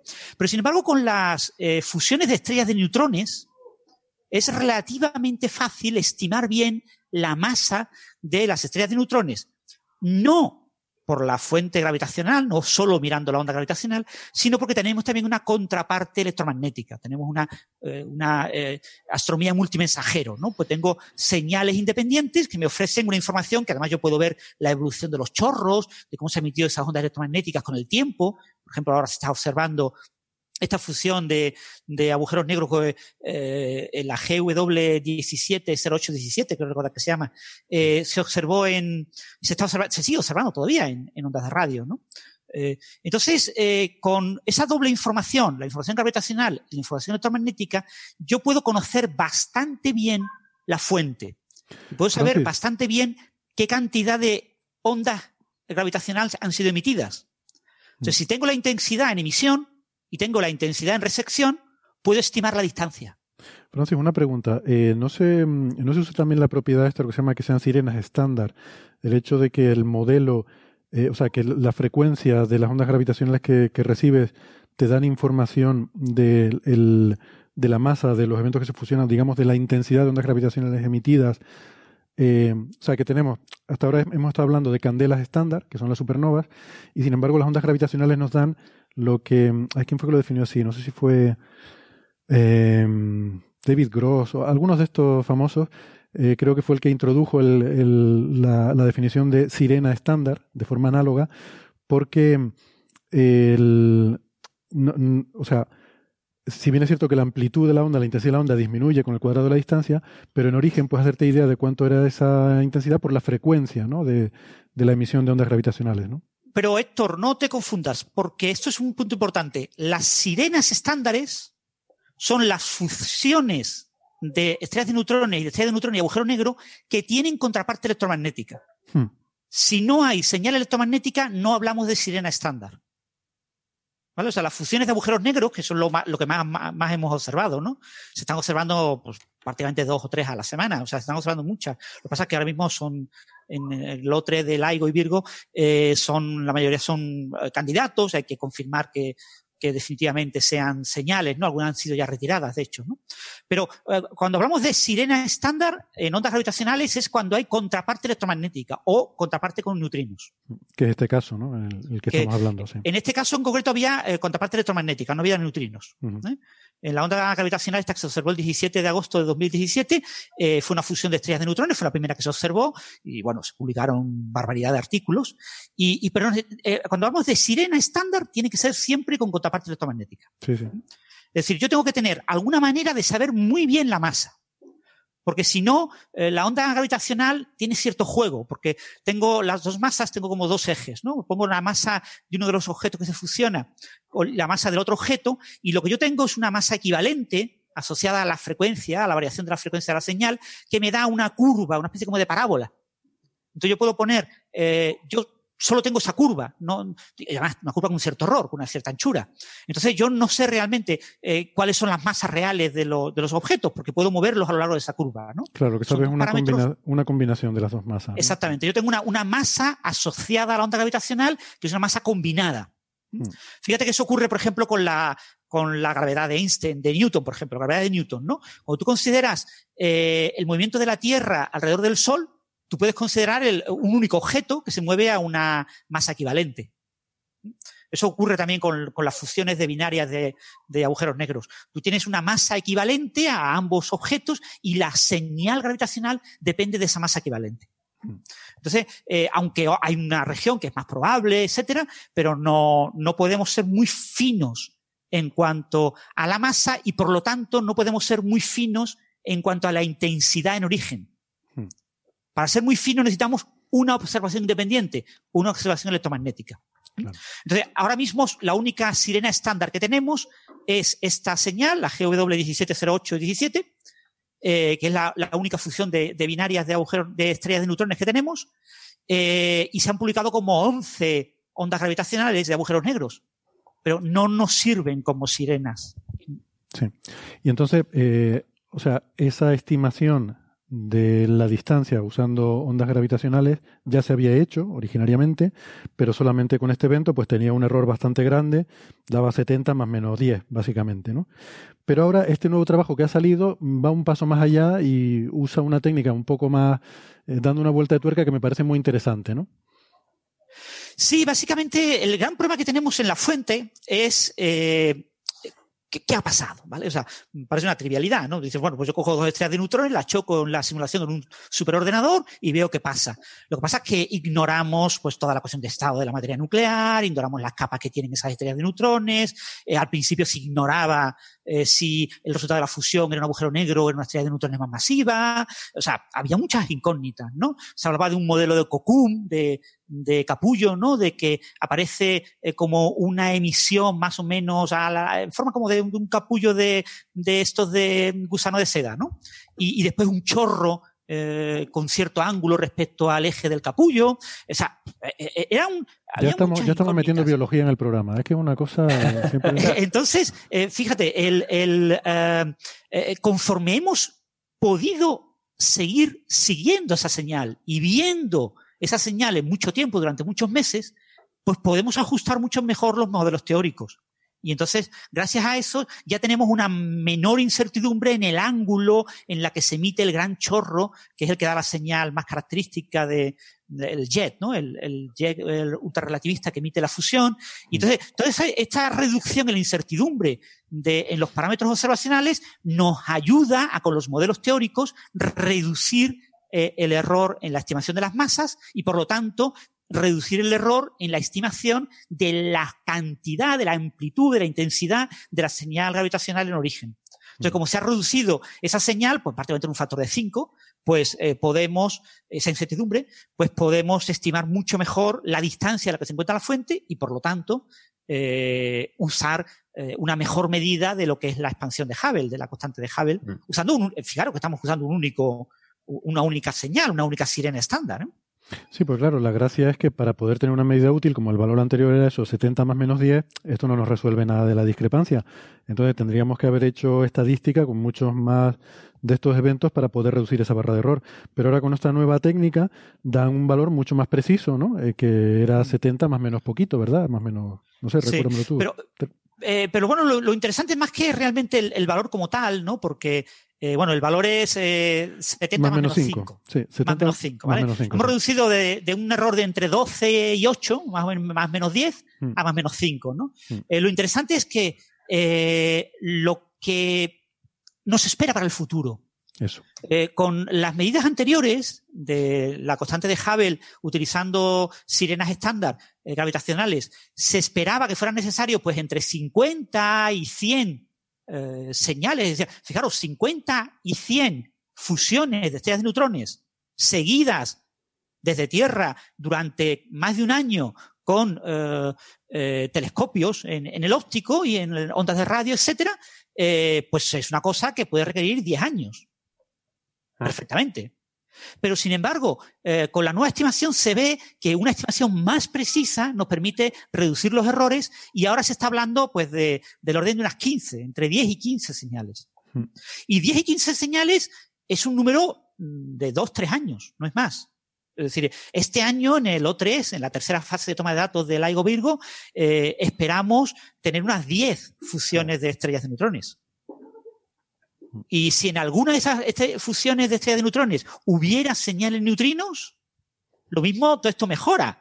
Eh, con lo que es muy posible que en un par de años podamos tener una, una señal, eh, perdón, una estimación de la constante de Hubble, su valor actual, con un error comparable al cosmológico que se obtiene con las señales de plan, si todo fuera bien y todo fuera maravilloso, tuviéramos unas 10 eh, fusiones de estrellas de neutrones y los astrónomos, pues decidierais, astrofísicos, decidierais seguir en todo detalle, como lo hiciste con la primera vez, eh, estas 10 eh, fusiones de estrellas de neutrones. Y claro, eso hay que verlo, porque eh, se dedicó un esfuerzo ingente, fueron miles de astrónomos los que trabajaron en ello, ¿no?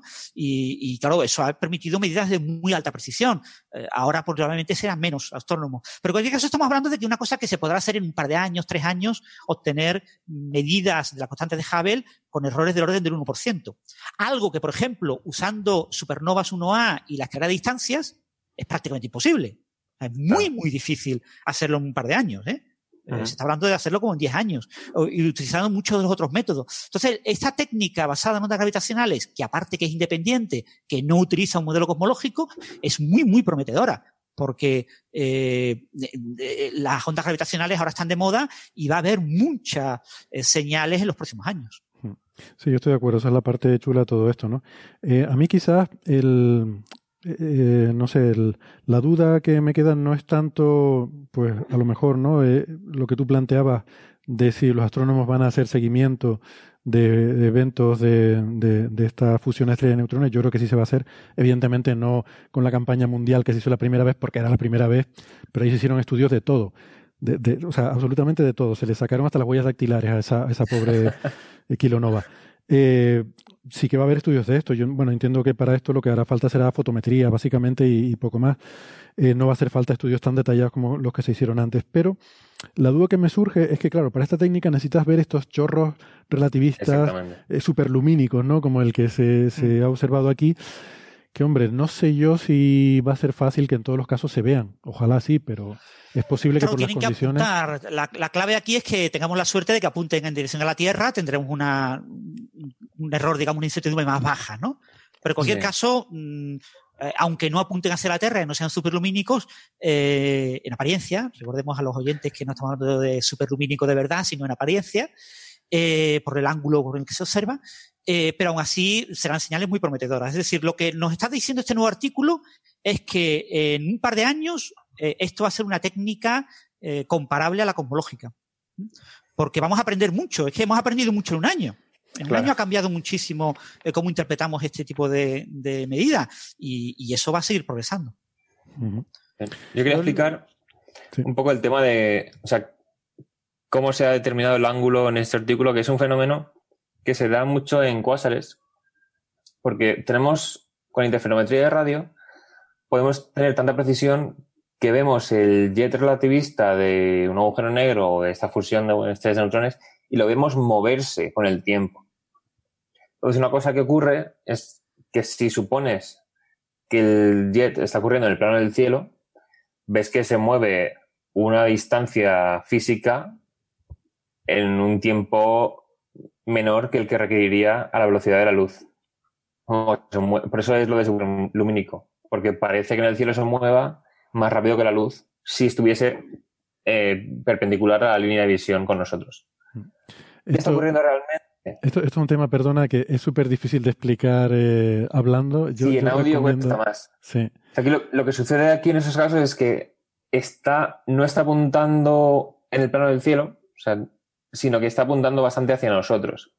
Entonces, como va prácticamente a la velocidad de la luz, para cuando emite, para cuando nos está llegando luz de hace, yo qué sé, un día, la luz del día siguiente ya recorrió una distancia que hace que nos llegue prácticamente a la vez que la anterior.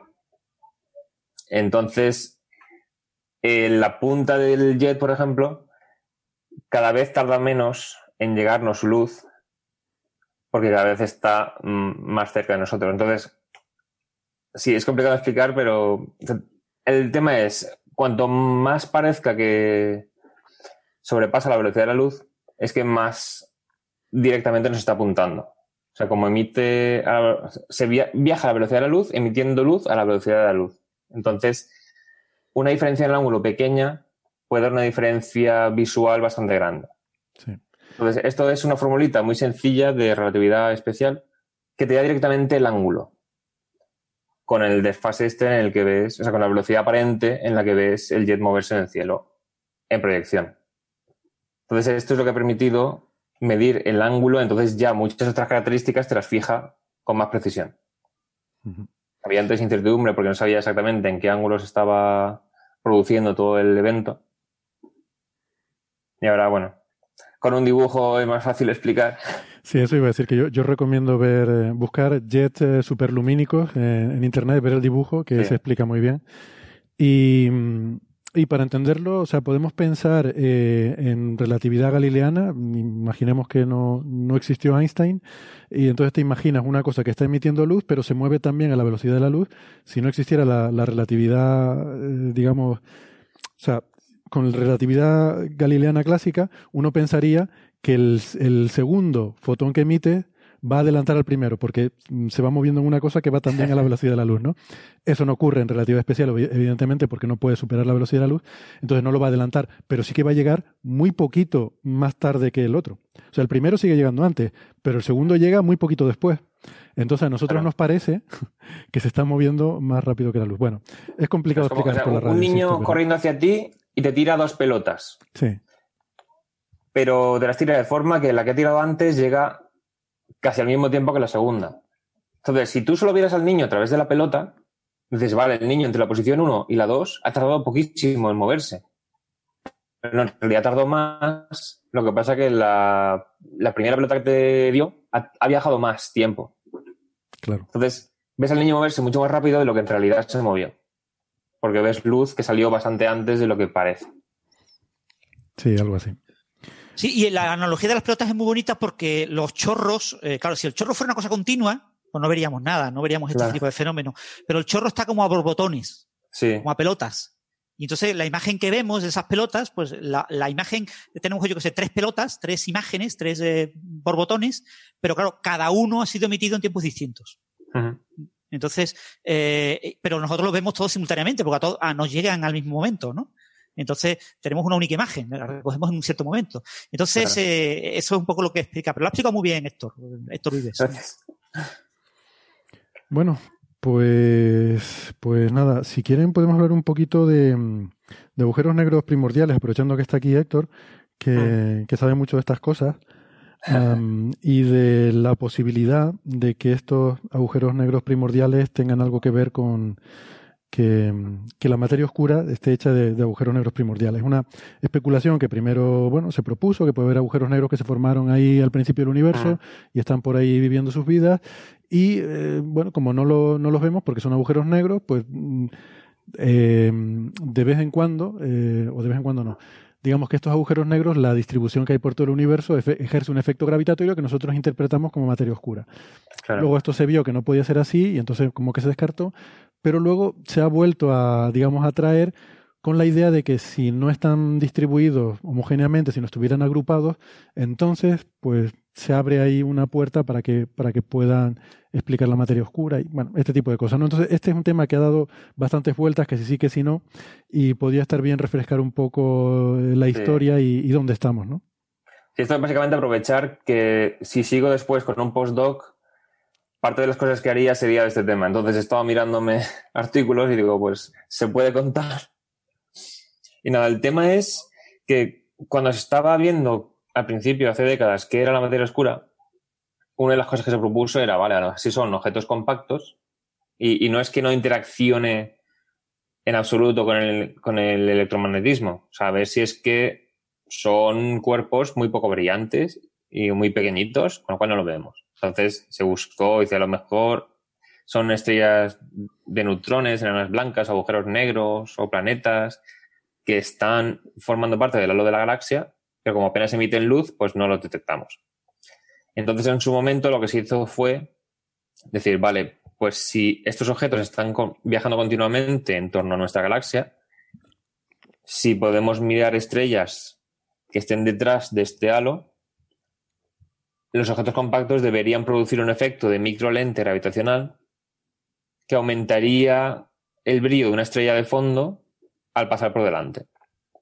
Entonces hizo una búsqueda a base de sacar un montón de fotos de las nubes de Magallanes y contar cuántos eventos se veían comparado con los que se esperarían, suponiendo que el halo de la galaxia tiene una cierta masa, que los cuerpos compactos que formarían esa materia oscura fueron de una cierta masa también. Entonces ahí se descartó prácticamente toda esa historia.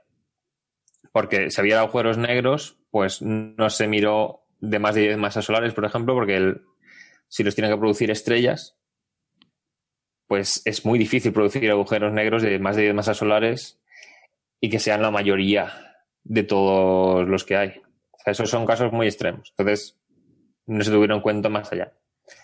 ¿Qué ocurre? Que ahora eh, se detectaron las ondas gravitacionales de fusiones de agujeros negros y la primera que hubo tenía una masa bastante mayor, los agujeros negros, de lo esperado por evolución estelar normal. Tenían casi 30 masas solares cada uno de ellos. Entonces, a ver, hay formas de que estrellas con muy poca metalicidad, o sea, muy primitivas, de prácticamente solamente hidrógeno y helio, de como resultado de su evolución agujeros negros tan masivos y que haya una fusión porque no es estrella binaria y esto sí que tenga, o sea, sí que sea ese resultado. Pero claro, la gente dice, pero ¿cómo es probable es que el primero que detectemos sea así? Entonces ya hacen estadística con n igual a 1. no sé si, se me oye. Uy, se, te oye un poco entrecortado, pero se te oye. Esto es como lo del evento Carrington. Estadística sí, sí, sí, sí. Vale, pues lo que ocurre es que la gente empezó a especular porque hay otra hipótesis que dice que hay un montón de agujeros negros en el universo que no serían producidos por evolución estelar, sino que tienen su origen en la inflación durante la época del Big Bang. Entonces aquí sí que podríamos tener un montón de agujeros negros de masas mayores formando, o sea, en números muchísimo mayores que los que se esperarían por evolución de las estrellas, como sería lo común. Entonces, claro, estos son los agujeros negros primordiales. Y con esos primeros dos eventos de lentes gravitacionales, la gente dijo, uy, a ver si estamos detectando colisiones de agujeros negros primordiales en vez de estrellas binarias que ya murieron como supernovas. Porque otro tema es que estos agujeros negros se producirían sin apenas rotación intrínseca. Y parecía que los parámetros que mejor ajustaban las colisiones de agujeros negros detectadas por ondas gravitacionales serían. O sea, parecía que los agujeros negros no tenían mucha rotación. Que si se forman por estrellas, sí que al, al absorber material van ganando momento angular. Y de hecho, al colapsar también, si la estrella está rotando, gana mucho momento angular y rota más rápido. Entonces así tenemos todo el tema. Ahora hay un montón de gente viendo a ver conserva, si... Conserva un momento angular y rota más rápido al, colapsar, quiere decir. Sí, al, encogerse, porque un agujero negro es muy pequeño comparado con su masa, si lo comparamos con, materia normal. Entonces, claro, hay una serie de indicios que ya dicen, uy, aunque los habíamos descartado, a lo mejor nos dimos demasiada prisa en darlos por, por muertos, digamos. Entonces, ¿qué pasa? Los agujeros negros primordiales también tienen una serie de consecuencias que no son directamente relacionadas con lo de las, más, las ondas gravitacionales, sino que, por ejemplo, hemos descubierto galaxias cuyo agujero negro central es muy masivo en épocas muy tempranas del universo. Y claro, esos, esos agujeros negros crecen en principio absorbiendo materia, pero ¿qué pasa? Hay un problema porque no puedes añadir materia a un agujero negro al ritmo que quieras. La materia, conforme se acerca al agujero negro, va acelerando, tiene una serie de. tiene un rozamiento, va emitiendo energía, y esta energía puede llegar a tener una presión de la propia luz sobre la materia que va a caer después, que la acaba alejando. O sea, si emite luz con mucha luminosidad, la materia del, gas que iba a acercarse y caer también se ve frenada por esta luminosidad. Eso se llama el límite de Eddington. Entonces hay un ritmo máximo al que podría crecer el agujero negro. Entonces hay algunos que los detectamos tan masivos en una etapa tan temprana que parece que no les habría dado tiempo a crecer hasta esa masa solo por tragar más, por tragar gas. Luego también hay galaxias que se ve con mucha formación estelar muy temprano también. Entonces, la gente dice, bueno, si hay agujeros negros primordiales, podrían haberse colapsado entre sí, o sea, haberse unido, o sea, haberse generado en la inflación, luego orbitando entre sí por una cosa que se llama fricción dinámica, que es que los más masivos van cayendo hacia el centro de un grumo, de un cúmulo, y los más, los menos masivos van saliendo hacia afuera, se va formando un agujero negro que empieza ya a ser supermasivo en el centro de este cúmulo, o conforme se van juntando cúmulos de agujeros negros, y así a lo mejor podrían haber surgido los agujeros negros que hay en el centro de las galaxias. Otro tema es que vemos una relación muy. O sea, es una correlación muy alta entre la masa del agujero negro de casi todas las galaxias que vemos y la dispersión de velocidades del bulbo de la galaxia o de la galaxia entera si esta es elíptica. O sea, un bulbo de una galaxia espiral es como una galaxia elíptica pequeñita. Entonces, claro, otra cosa que podrías decir es, vale, a lo mejor las galaxias se formaron a partir de agujeros negros primordiales que hicieron de semilla para atraer el gas hacia esas zonas y por eso hay una correlación tan fuerte entre el movimiento de las estrellas que se formaron con, el gas que había alrededor y la masa de este agujero negro central. Entonces, si hay agujeros negros primordiales, no solo se resuelve la materia oscura, sino también una serie de problemas que tenemos observacionales. ¿Qué ocurre?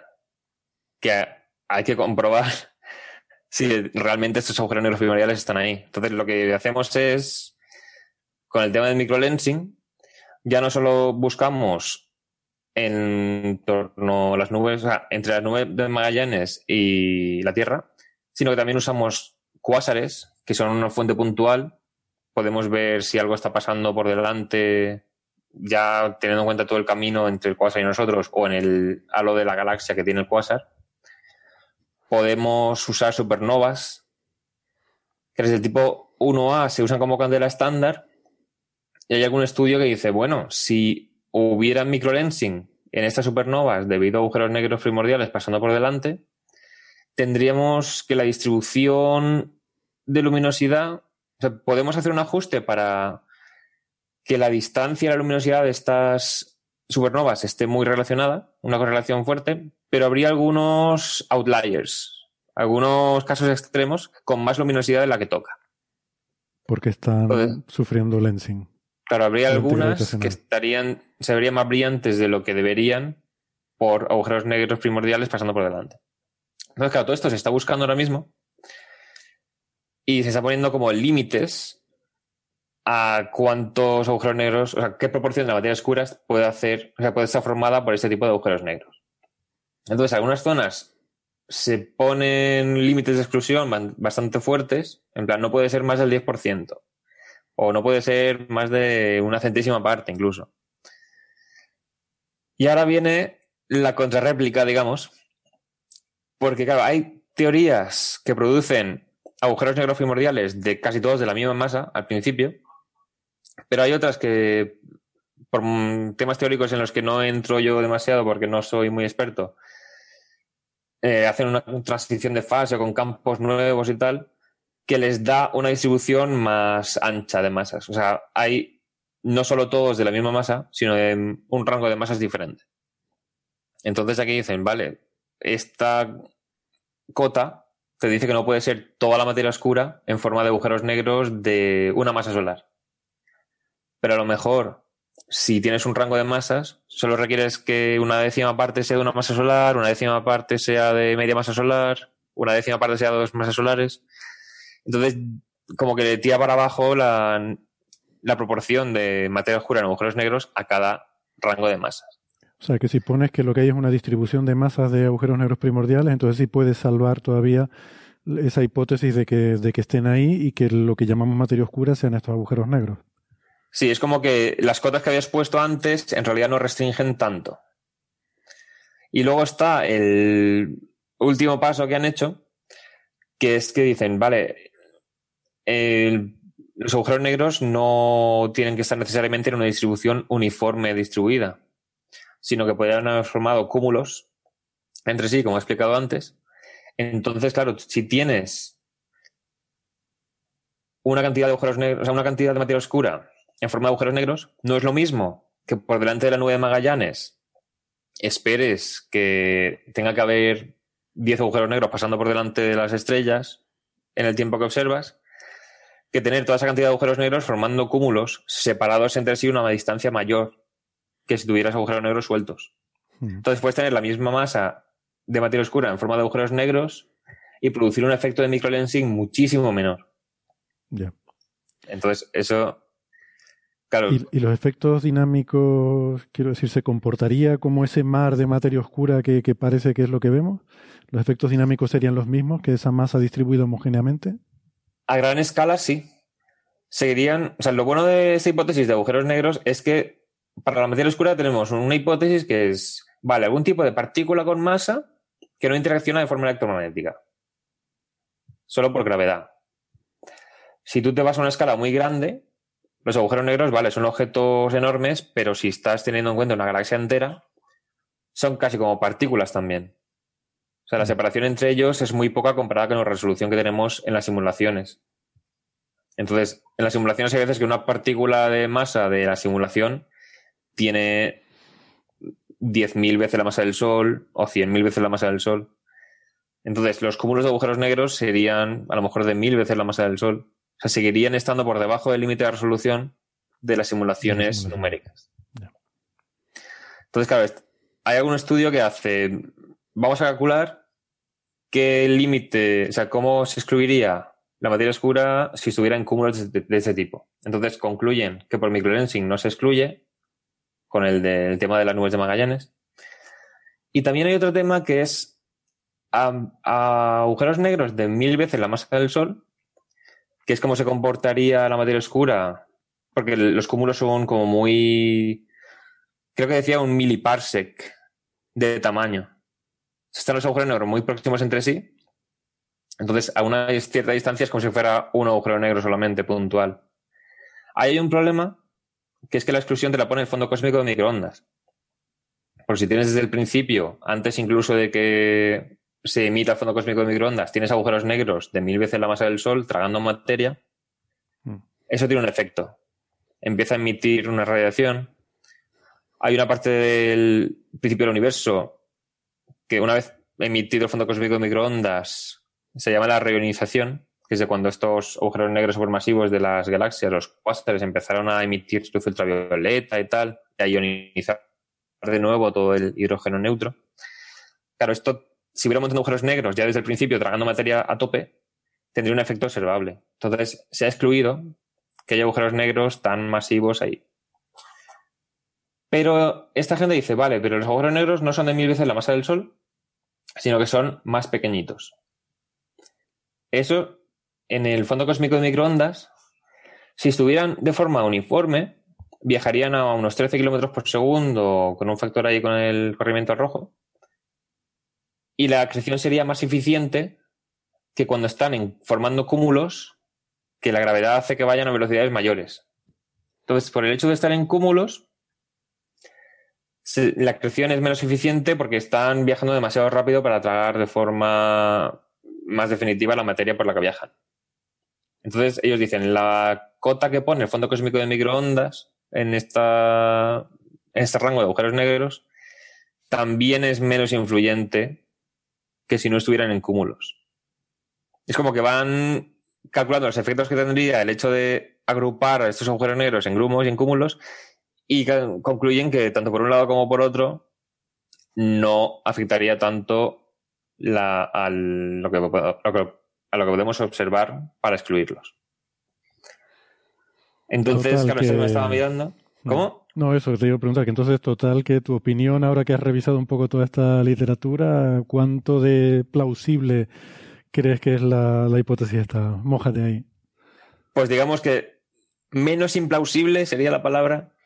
O sea, yo, los experimentos que haríamos sería igual con cuásares, poniendo ahora, en vez de pasar agujeros negros distribuidos uniformemente, pues poner cúmulos y buscar qué señal de microlensing producirían, a ver si corresponde con los cambios de brillo que vemos en cuásares ya en observaciones ya tomadas. La persona con la que investigaría espera descartarlos. Y en un artículo que lo tengo enlazado en, en, lo que se colgará luego en el blog, hacía el análisis con estas cotas, la de microlensing, la del fondo cósmico de microondas, pero en una gráfica que pone las diferentes formas de excluir rangos de masas, hay una que la deja sin mencionar. Es una que se llama Eridanus 2, que es una galaxia enana. ¿Qué ocurre con ella? Eh, un efecto que tendrían los agujeros negros primordiales, en forma de cúmulos, es que, claro, por la fricción dinámica, en una galaxia enana irían cayendo hacia el centro y te irían expulsando estrellas de la galaxia. Esto se ha propuesto para solucionar un tema de la materia oscura, un problema que tiene, que es que hay veces que en galaxias enanas hay demasiadas pocas estrellas y demasiada materia oscura respecto a lo que se esperaría. Eso creo que, creo que se llama el problema too big to fail. Que es que tienes este potencial de materia oscura, o sea, este campo gravitatorio, ¿cómo sacas el gas de ahí para que no haya tantas estrellas? Porque se ven menos de las que debería haber. Se ha probado con supernovas, se ha probado con otros mecanismos. Y lo de los agujeros negros primordiales, dices, vale, si está hecho de agujeros negros, pasos cercanos de los agujeros negros con las estrellas te las irían expulsando poco a poco y sería una forma de explicar que esas galaxias tengan tan poca luminosidad. Pero puede ser que los agujeros negros primordiales te expulsen demasiadas estrellas y provoquen un efecto que se vería. Hay una galaxia diferente a Eridanus 2, no me acuerdo ahora del nombre, que también sirve de cota de exclusión porque se ha calculado que el efecto que tendría un cúmulo de agujeros negros en el centro es que al final, claro, los agujeros, los, la fricción dinámica hace que los cuerpos más masivos queden más hacia el centro del objeto. Serían los agujeros negros. Entonces, a la hora de observarla en el visible, con la evolución de la galaxia empezaría a quedar una especie de hueco, prácticamente sin estrellas en el centro de la galaxia y la galaxia se vería como una especie de anillo. Sería como una corteza esférica. Entonces, observando ese tipo de galaxias, se puede ver que a lo mejor hay cantidades de materia oscura en forma de agujeros negros que sería demasiado para lo que estamos viendo. En plan, con esta cantidad de materia oscura en esta galaxia, si se hubiera en forma de agujeros negros, habría concentrado hacia el centro los agujeros negros masivos, habrían expulsado las estrellas del centro y veríamos una galaxia en forma de anillo. Si no la vemos, es que no puede ser tanta proporción de agujeros negros a materia oscura. Entonces, de ese límite no hablan todavía. Los que proponen que sí que podrían ser agujeros negros. Así que, desde, desde, mi punto de vista, todavía hay que cogerlo un poco con pinzas. La hipótesis resulta atractiva mm, en cuanto a que explicaría en un plumazo un montón de observaciones interesantes de astrofísica y cosmología. Pero claro, siempre hay que comprobar que esté eso ahí. Y lo que quería relacionar con lo de Sabine ¿Cómo se pronuncia el apellido, Francis? Creo que Josenfelder, pero. Josenfelder, creo que sí. Bueno, el caso es que si son agujeros negros primordiales, todos los proyectos que estamos teniendo de buscar materia oscura, tanto con detectores de interacción directa como de tratar de producirla en aceleradores como el LHC, estarían condenados a fallar una de las cosas que se esperaba encontrar en el LHC eran, pues, evidencias de supersimetría o otras, eh, o sea, partículas nuevas que podrían ser el componente de la materia oscura. Todo esto no se ha encontrado nada. A lo mejor, construyendo aceleradores más grandes, se podrían encontrar en rangos de masas mayores. Pero claro, si resulta que la materia oscura son agujeros negros primordiales, entonces estamos aquí dando un montón de dinero para tratar de producir algo que no se produciría nunca. Entonces, claro, depende de cuál hipótesis sea correcta, pues tendremos una cosa u otra. Siempre conviene buscar, porque con el tema de la materia oscura estamos como, siempre uso la misma analogía, el chiste del borracho en la farola, que está agarrado en una farola como mirando el suelo, alguien le pregunta, ¿qué, qué buscas? Y se le han perdido las llaves al hombre. Y el otro le pregunta, ¿pero dónde se te han perdido? Pues a lo largo de esta calle. Si es en toda la calle, ¿por qué buscas solamente bajo de esa farola? Y dice que es que si no, no me veo. Claro, entonces estamos. Con lo que estamos buscando materia oscura es solamente donde podemos medir, aunque haya muchos parámetros, o sea, mucho espacio de parámetros que todavía no podamos ni detectar, ni producir en aceleradores, ni observar de forma astrofísica, porque nos haría falta o telescopios más grandes o más sensibles o todo así. Entonces, de momento, yo no soy partidario de dejar de financiar búsquedas de este tipo. Pero claro, en recursos limitados, pues hay que tener en cuenta todo esto también. Yo sí creo que hay que mirar la farola por si acaso. Claro, claro, es, que es, pero ¿y si está ahí? si está ahí, no has mirado la farola teniendo luz. Claro, y que también que bueno, no, se, construyen estas cosas solamente para buscar la materia oscura, ¿no? Exactamente. y, Héctor, Héctor Vives, eh, ¿puedes decir con quién vas a trabajar o todavía no se puede decir? Bueno, sería. No, o sea, yo no sé nada todavía, en ah, absoluto. Vale, vale, vale. Entonces no digas nada. No, sí, se puede decir. O sea, el tema es, acabe donde, donde acabe. Si sigo con un postdoc, pues si esa distancia también seguiría colaborando con esa persona que se venció Mediavilla, que era el primer autor, creo, ¿no? del un paper, el que pusiste tú en tu blog diciendo la materia oscura no son agujeros negros primordiales. ahí lo que hicimos en ese artículo fue asumir que la distribución de agujeros negros era uniforme. Entonces, prácticamente nos salía que tenía que haber un efecto de microlensing consistente con la proporción de masa que hay en estrellas y con una masa promedio que es la que tienen las estrellas. Entonces concluíamos, el efecto microlensing que vemos está hecho por las estrellas de la galaxia. Entonces, claro, ahora tenemos que repetir el análisis poniendo los agujeros negros en forma de cúmulos y a ver si ahí se descartarían también o no. Mira, te voy a dar una idea para descartar cosas. ¿Te acuerdas de aquel artículo que hablamos de muerte por materia oscura? Eh, creo que fue hace dos semanas o algo así. Ah, sí. Eh, que se puede descartar que haya grumos muy grandes, porque si no nos habría pegado un topetazo alguno en la cabeza y la gente no muere espontáneamente con un agujero en el cuerpo. Pues. ¿Sabes que hay una forma? O sea, se está pensando usar los datos de Gaia para buscar si habría estrellas que en alguna cierta trayectoria han empezado a cambiar de dirección por algún agujero negro algún cúmulo de agujeros negros atravesarían el disco de la galaxia. Claro, es que eso iba a decir, que llega un momento que si agrupas mucho, o sea, nuestra visión es que la materia oscura es como un mar homogéneo que lo ocupa todo, entonces no perturba el movimiento. De hecho, yo te iba a decir, yo te iba a decir en la Tierra, en el sistema solar. O sea, tú asumes que en el sistema solar hay una pequeña nube, una pequeña niebla de materia oscura, que bueno, no nos perturba porque es muy poquito y tal. Pero claro, si tú vas diciendo que lo vas repartiendo en objetos cada vez más compactos, cada vez más masivos y pequeños, Claro. Eh, habría que calcular en algún momento, eh, para determinados parámetros de cuánto de masivo y cuánto de pequeño, en algún momento un objeto de esos pasa a través del sistema solar y, manda a los planetas por ahí volando, ¿no? Como diría Sidán a tomar por saco. Pues... eso también pone cotas. O sea, el ver el análisis dinámico de galaxias y tal, si no están muy perturbadas por acumulaciones muy grandes de agujeros negros, entonces es que esas acumulaciones tan grandes no están ahí. Claro, a eso me refiero, ¿no? Que mm, debe haber un límite de cuánto de grande lo puedes hacer antes de que empiece a, a mandar estrellas fuera de curso y fuera de rumbo, ¿no?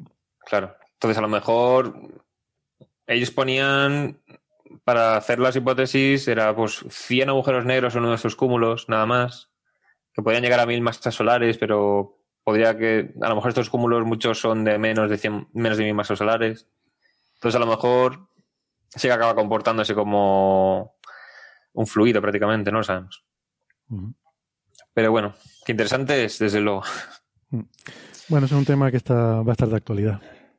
Sí, y eso, recordaros que Sabine, que ya trabajó en temas de gravitación y un poco de gravitación cuántica, aunque siempre con modelos muy fenomenológicos, con cosas, bueno, ni sí ni que no, pero publicó bastantes cosas. Ahora está defendiendo esa posibilidad, ¿no? De que el futuro de la búsqueda del origen microscópico de la materia oscura está en la astrofísica, está en la cosmología, está en medidas más precisas de la distribución de la materia oscura en, en diferentes objetos astrofísicos. Entonces, esta línea, esta posibilidad de, de utilizar los posibles agujeros negros como candidatos a materia oscura, es una de las líneas que ella está reivindicando, ¿no? Ya, también, bueno, con astrofísica también está el tema de buscar, en plan, suponiendo que la materia se aniquila entre sí, daría lugar a rayos gamma que serían más brillantes cuanto más denso sea la acumulación de materia oscura. En el centro de la galaxia había como una, podría ser una acumulación de materia oscura que diera lugar a este exceso de rayos gamma. Luego se vio que esos rayos gamma probablemente provenían de fuentes puntuales. Entonces, los que proponen los agujeros negros también señalan que parece que no correspondía todo con lo que se esperaría en cuanto a púlsares. Y dicen, a lo mejor es que los agujeros negros que hay formando la materia oscura en el centro de la galaxia están emitiendo esos rayos gamma. Entonces, también lo reinterpretan como que a lo mejor son los causantes. De todas formas, eh, a Sabine le gusta mucho más la idea gravitacional. ¿eh? Ella Claro. tiene en la cabeza eh, sus ideas de gravedad modificada tipo Berlín, de las variantes que ella ha hecho y cositas así. Entonces ella cree que lo que tenemos es que mapear gravitacionalmente con mayor precisión Claro. eh, los objetos astrofísicos y tener mapas muy detallados de la distribución de materia oscura en, en cúmulos galácticos, en, en galaxias, etcétera, eh, con objeto de ayudar a mejorar esos modelos fenomenológicos de gravitación modificada Sí. en los que ella ha hecho sus cositas. Eso curiosamente se está haciendo igualmente porque para la energía oscura, el- la distribución a gran escala de los cúmulos y galaxias y tal depende de cuánta pongas y cómo se comporte en las simulaciones. Entonces, viendo, haciendo un mapeado de ese tipo de todas las galaxias que podamos con surveys enormes, entonces te sale lo de la materia oscura como gratis. Sí, es verdad. Bueno, pues vamos a ir pasando y vamos a rescatar una, una sección que nos gusta mucho en el programa y que teníamos muy olvidada desde hace tiempo. Aquí comienza Señales, de los oyentes.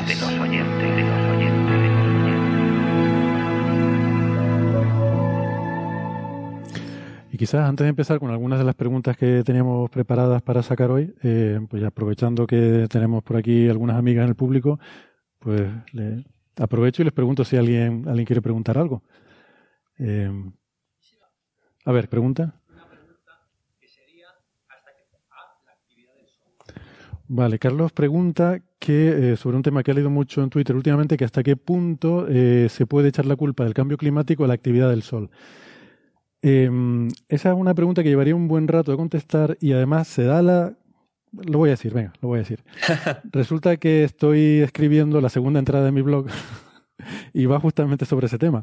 Así que yo si quieres te, te refiero a, a, a ese y así ya cuando esté todo bien escrito y bien referenciado, te lo, te lo paso porque es un tema además que la gente es muy sensible y conviene tener las cosas bien puestas rigurosamente con sus referencias, con sus datos correctos, porque si no la gente se enfada y aún así hay gente que se va a enfadar. Entonces prefiero que esté eh, mm, pensar bien lo que escribo. Escribir tiene la ventaja que lo puedes pensar bien para, para que quede bien claras las cosas y poner los datos y las referencias bien puestas, ¿no? Pero no sé si eh, Héctor y Francis quieren aventurarse a, Eh, a decir algo más. Puede hacer un breve spoiler, que es básicamente si pones en la contribución a la temperatura todos los efectos de- del cambio de la actividad solar, las erupciones volcánicas y todo lo que conocemos que tiene un efecto sobre el cambio de la temperatura global, es solo al incluir el aumento de las emisiones de dióxido de carbono, como estamos poniendo nosotros desde la época industrial, cuando por fin reproduces la variación de temperatura medida. Entonces hay que incluirlo sí o sí para que se produzca bien lo que está midiéndose. Sí, eso es cierto. O sea, eh, el gran problema que tenemos con este tipo de cosas es que tenemos que confiar en los modelos. Es decir, tenemos que confiar en la ciencia. Es decir, en lo que hemos aprendido sobre el comportamiento de la atmósfera, sobre la radiación solar, etcétera, en los últimos, en el último siglo, ¿no? Eh, los modelos solares tienen 70 años, 80 años tendrán, como, mucho.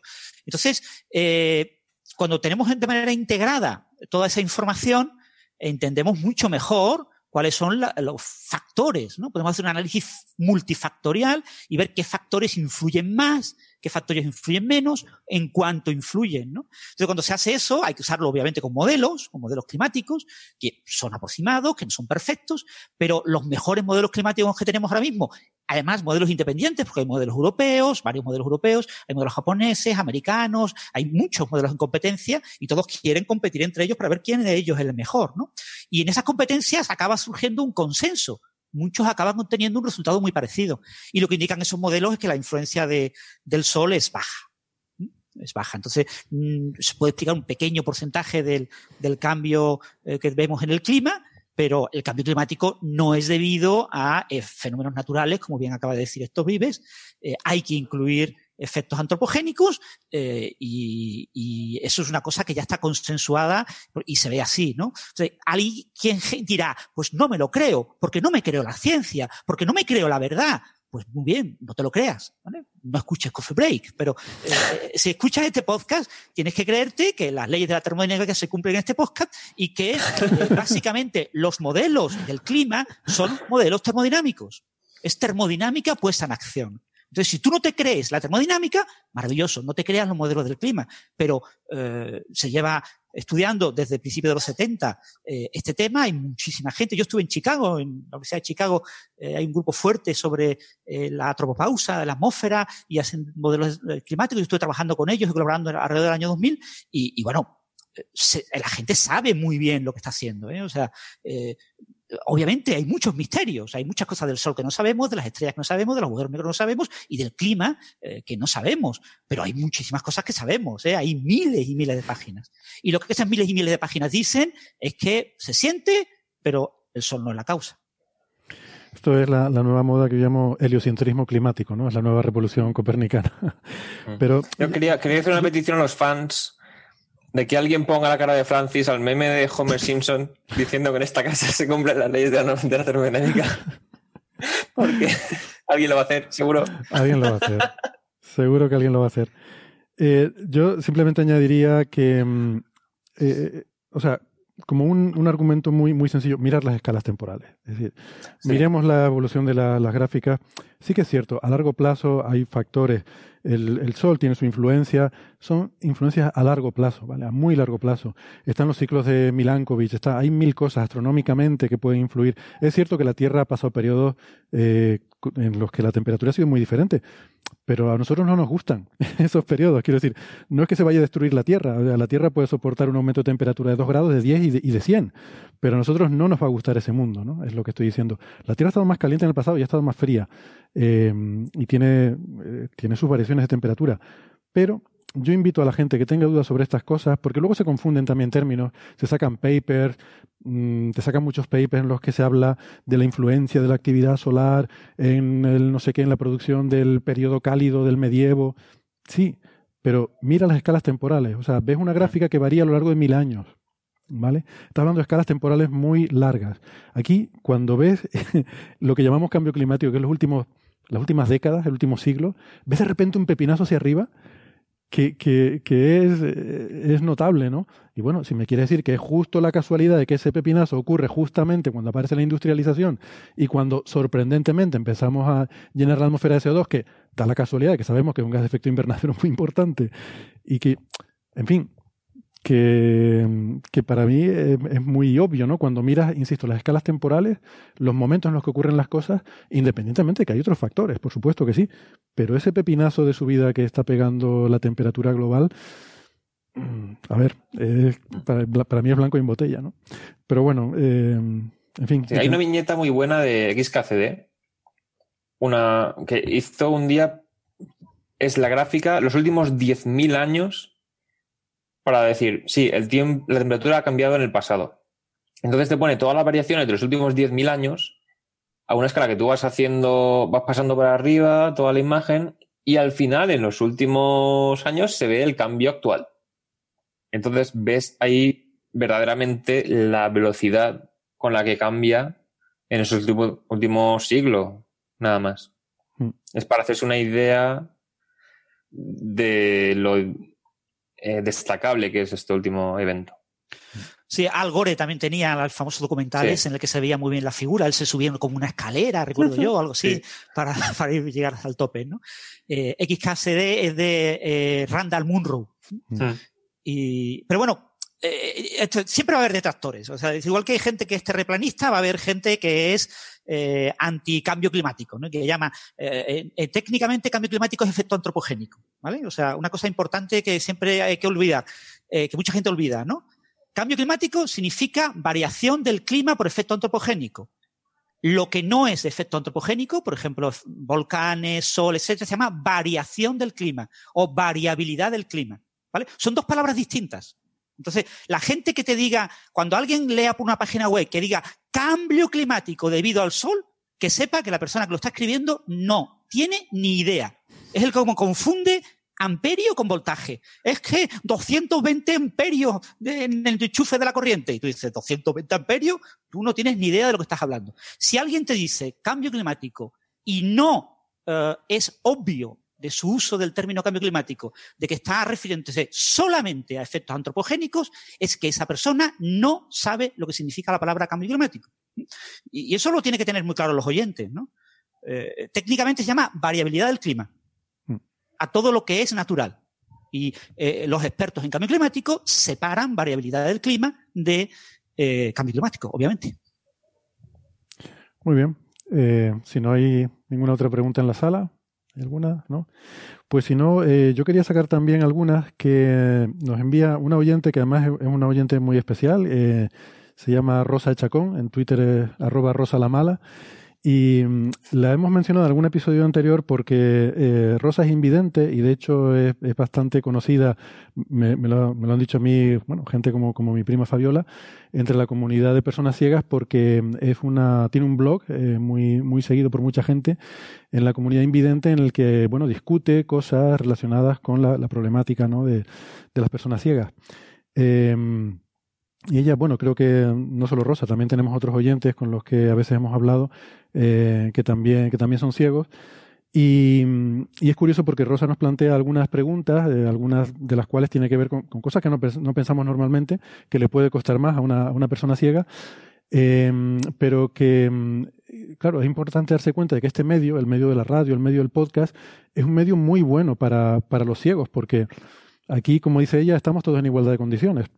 Eh, o sea, a mí la gente me dice, he visto un vídeo de YouTube en el que se veía no sé qué cosa y tal. Y ella dice, pues voy a tomar viento, yo no veo nada. ¿Vale? Pero en el podcast, cuando tienes que explicar las cosas con palabras, en la radio, dice, pues aquí, aquí estamos todos en las mismas condiciones, ¿no?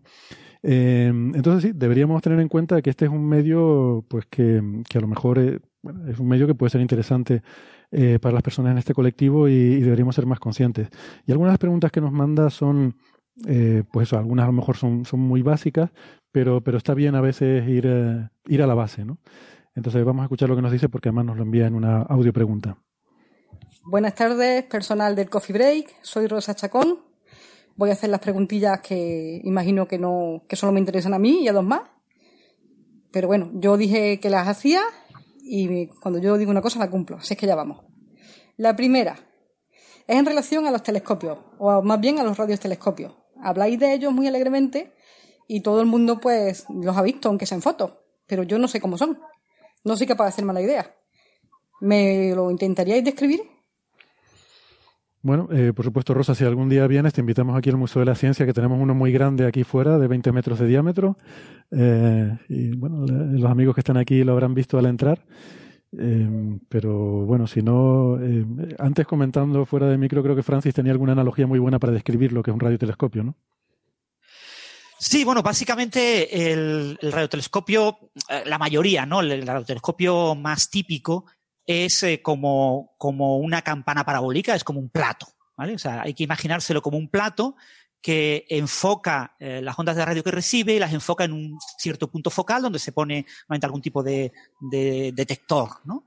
Entonces, la imagen típica de un radiotelescopio es como eh, un punto de apoyo, un, un, mecanismo que te permite mover esa campana, esa forma, ese plato, orientarlo a una cierta dirección del cielo y, y, yo creo que si ella ha tocado eh, un plato de sopero, de esto que se de Cuenca, se hace una cierta idea de cuál es la forma que tienen los radiotelescopios. Por supuesto, como básicamente hay que enfocar a los detectores, también hay radiotelescopios que tienen otras formas, ¿no? Formas más alargadas, como, como un tubo partido por la mitad.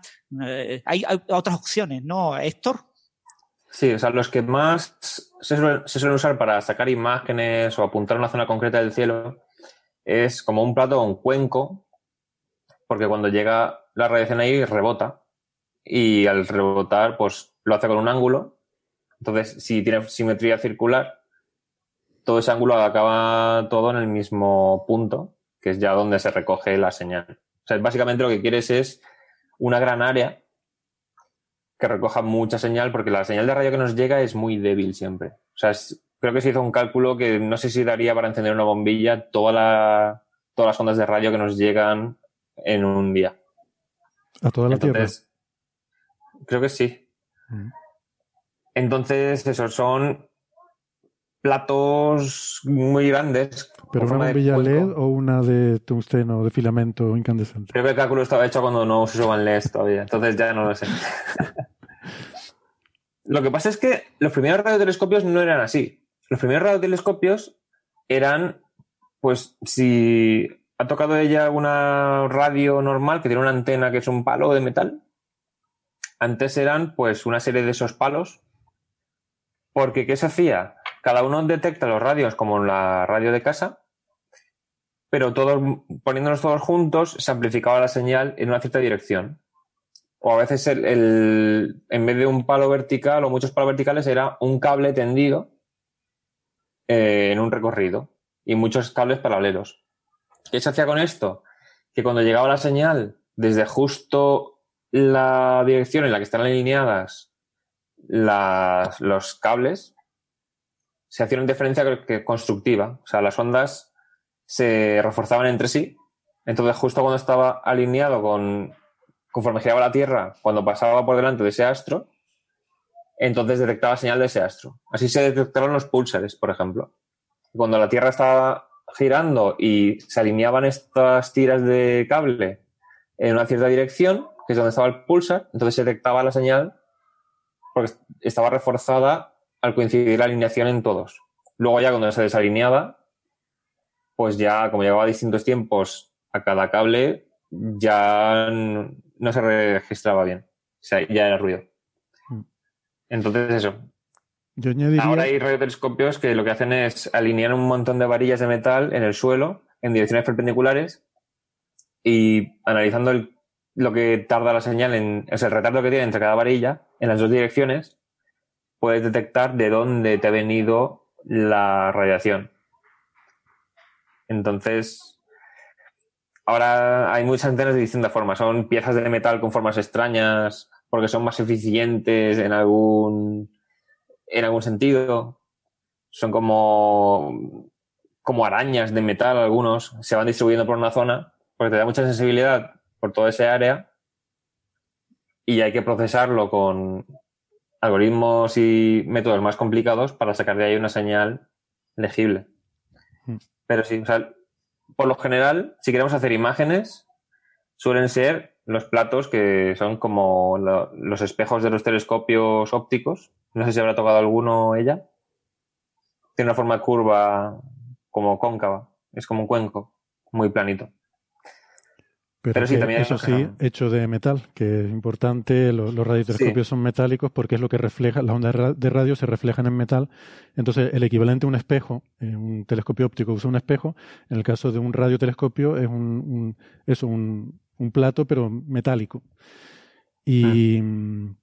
Y es curioso porque algunos de los que hemos hablado últimamente eh, no son de esa forma, la forma clásica redonda, ¿no? Eh, esa forma clásica redonda te permite eh, mirar en una dirección, ¿no? Quieres ver un punto del cielo. Pero hay algunos que se usan donde tú mm, quieres ver la señal independientemente de dónde venga, venga de donde venga. Me da igual la dirección, yo no sé, no voy a hacer imagen, no sé dónde va a venir. Entonces, por ejemplo, hemos hablado de Chime, que es este que hay en Canadá, un experimento muy interesante que ha estado detectando estos pulsos rápidos de radio y tal, que es como unos semicilindros en el suelo, varios semicilindros metálicos, ¿no? Puestos en el suelo. Y además hace juego de palabras porque chime en inglés son esos tubitos, ¿sabes? Estos tubitos que se cuelgan en una terraza que hacen un ruidito agradable, unos tubitos metálicos, cuando la brisa los mueve y chocan entre ellos, hacen un ruidito agradable, ¿no? Eso se llaman chimes. Pues esto tiene esa forma, son como unos tubitos metálicos en el suelo. Y por eso se llaman así. Claro, tú ahí no puedes saber de dónde viene la señal. Ellos solo quieren mm, decir, bueno, hemos detectado algo en el cielo, ¿no? Ah. Ese es un caso. Y otro es el que cuando hablamos de, ¿se acuerdan de la línea esta en 80, y, en 80 megahercios eh, del origen de ¿no? las primeras estrellas y tal? Que es como una mesa, es una especie de mesa metálica. Tiene forma de mesa y tamaño de mesa. Sí, una cosa de un metro cuadrado de metal, ¿no? O sea que, bueno, hay, hay formas muy raras. Sí, ese era el radiotelescopio EDGES, EDGES, ¿no? Y está en Australia. Exactamente. Para, para FM, para como, como, una antena de FM. Exactamente. Bueno, vamos con otra pregunta que tenía Rosa más y, y luego una duda que siempre he pensado. Entiendo que cuando habláis de cosas que se ven por telescopio, son, mm, digamos, cacharros que se manejan desde un ordenador. Porque de hecho a Ángel le sonaba el radiotelescopio una vez en el coffee break. Lo estaba manejando con un ordenador. Luego entiendo que no estás allí en la calle mirando, estás sentado delante de un ordenador viendo los datos que te manda el cacharrito. O el cacharrote, más bien, porque yo me lo imagino enorme. Pero ¿qué es lo que ves? Cuando te llega la información, ¿qué te manda? ¿Números? ¿Rayas? ¿Puntitos? Mm, si son rayitas y puntitos, luego te toca a ti interpretarlo. ¿O tenéis programas ya que os hacen el trabajo? ¿O eso cómo va? Exactamente. Simple curiosidad.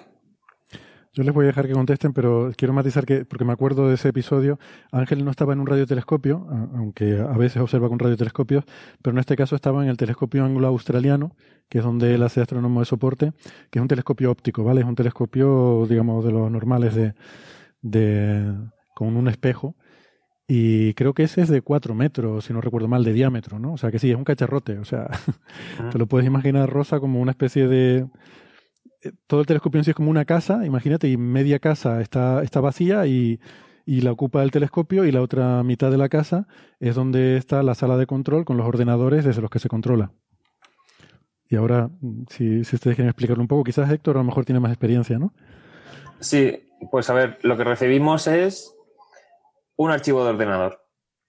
Que en el nivel más básico, pues son unos y ceros, pero lo que viene a decir, si es un telescopio que ha sacado una fotografía, lo que dicen esos datos es, en una cuadrícula, pues cada uno de, de las celdillas, qué intensidad de luz tiene. O sea, es un número que corresponde a si es muy brillante o poco brillante ese píxel. Entonces, claro, lo que se toman es, luego hay que procesarlo pero en principio si eso, es una retícula. En cada punto, o sea, en cada cuadrito de la retícula tiene un número. Eso es lo que ponemos luego. Se podría hacer, como los que vemos, es en una imagen en blanco y negro, con zonas más brillantes y zonas menos brillantes, pero se podría hacer igualmente con un relieve. Se puede hacer que las zonas de número más alto sean picos más altos y que al pasar la mano, pues se viera donde hay picos más elevados que otros. Se podría, de hecho, hay actividades de astronomía para invidentes que lo que tenían era una, una, impresión 3D de una galaxia, ¿no? Que la imagen era esa, las zonas que nosotros vemos como más brillantes, ahí estaban más elevadas. Entonces se veía como relieve. Luego, hay cosas más complicadas, porque a veces lo que hacemos es dividir la luz según su frecuencia, que sería pues como en el sonido del tono. Imagínate que tuviéramos una máquina que según el ángulo desde que la escuchas, se oyeran solamente los sonidos más graves o los sonidos más agudos.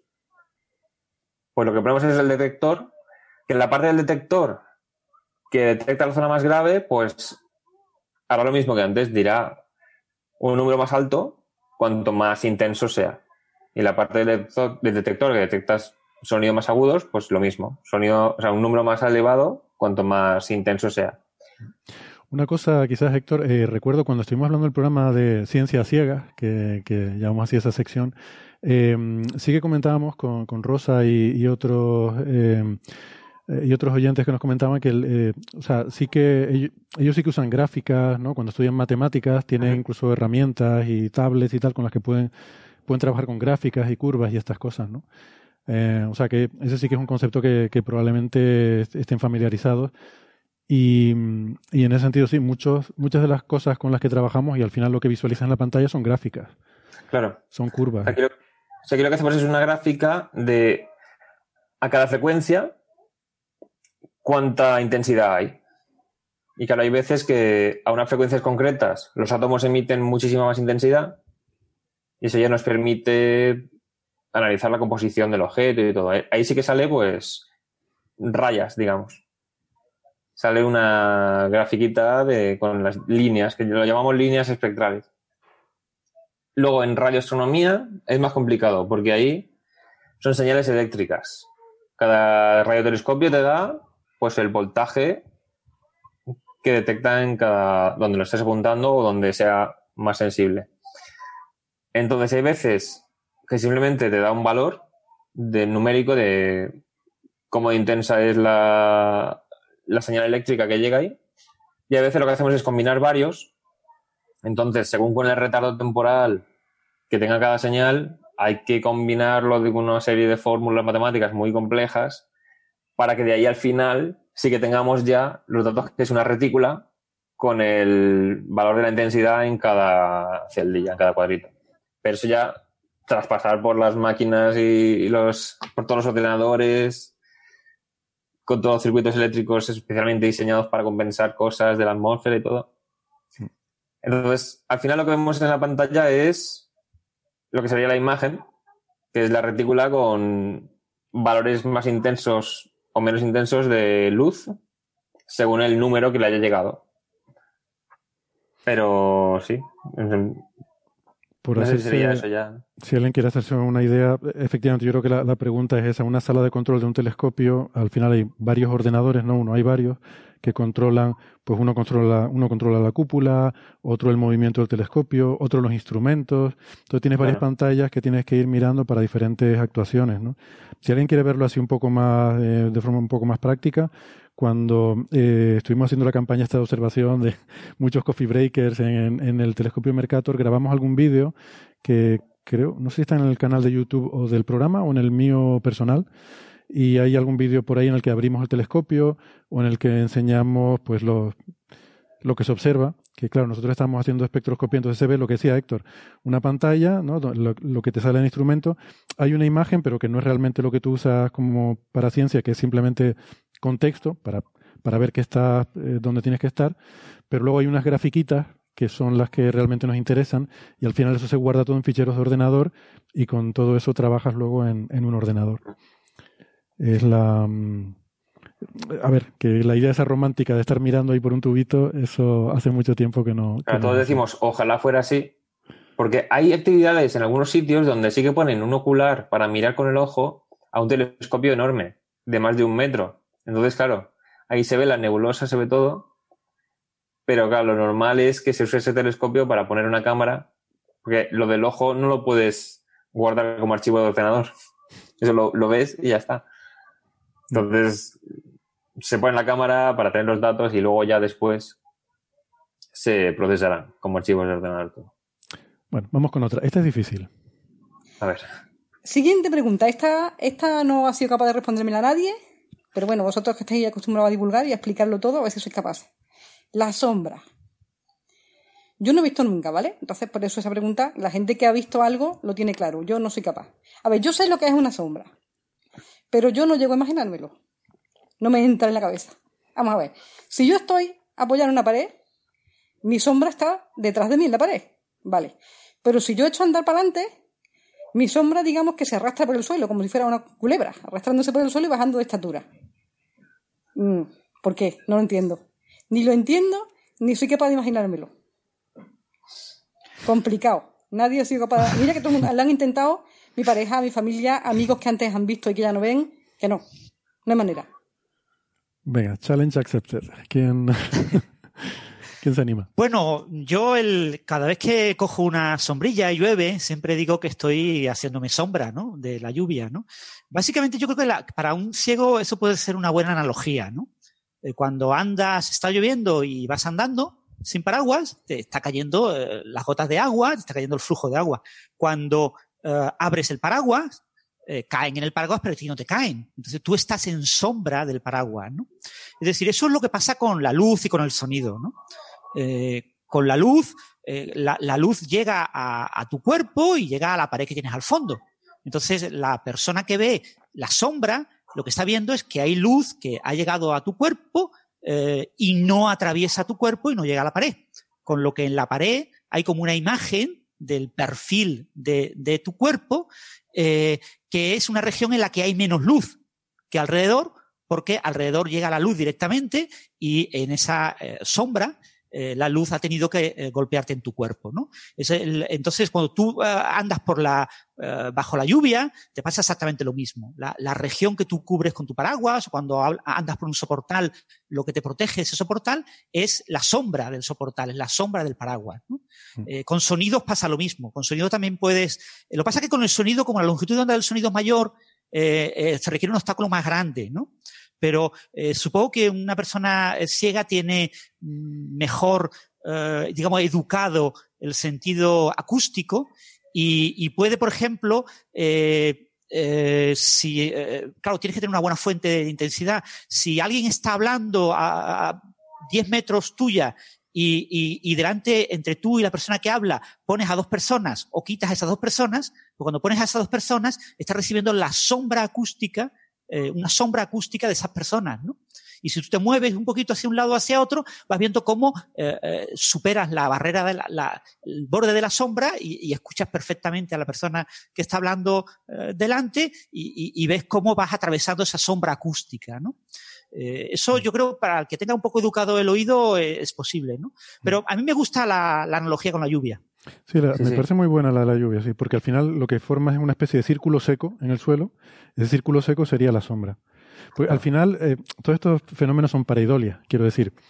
Nosotros normalmente cuando vemos algo, vemos que la luz se refleja en ese cuerpo, esa luz reflejada nos llega a nosotros y percibimos la forma de ese cuerpo, ¿no? ¿Qué pasa? Con la sombra es como el negativo, es lo contrario. Vemos que en la pared refleja luz por todas partes, salvo justamente la parte que está bloqueada por ese cuerpo. Pero claro, esa parte bloqueada tiene la misma forma del cuerpo y nosotros reconocemos una- formas. Nuestro es una cerebro proyección. es una Es como proyección. cuando vemos Mm. bueno, o tocamos una esfera y un círculo. Un círculo es la proyección en dos dimensiones de una esfera. Pero claro, cuando la gente que vemos vemos un dibujo de un círculo, podemos interpretar que en tres dimensiones eso sería como una esfera. Entonces con la sombra nos pasa lo mismo. La sombra no tiene la forma de nuestro cuerpo, tiene la forma de la proyección, solamente el borde. Mm. Entonces, ¿qué ocurre? Como la vemos moverse y vemos en, o sea, con visión las cosas en dos dimensiones, podemos interpretar que eso es una proyección de nuestro cuerpo.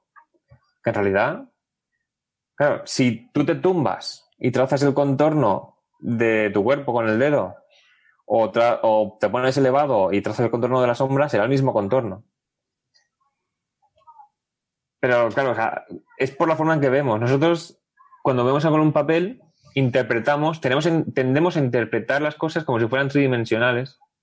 Por eso luego están las ilusiones ópticas. Pero sí, con lo de la lluvia, yo creo que es una analogía muy buena. En el caso de la pared sería que estu- estuviese lloviendo como de lado.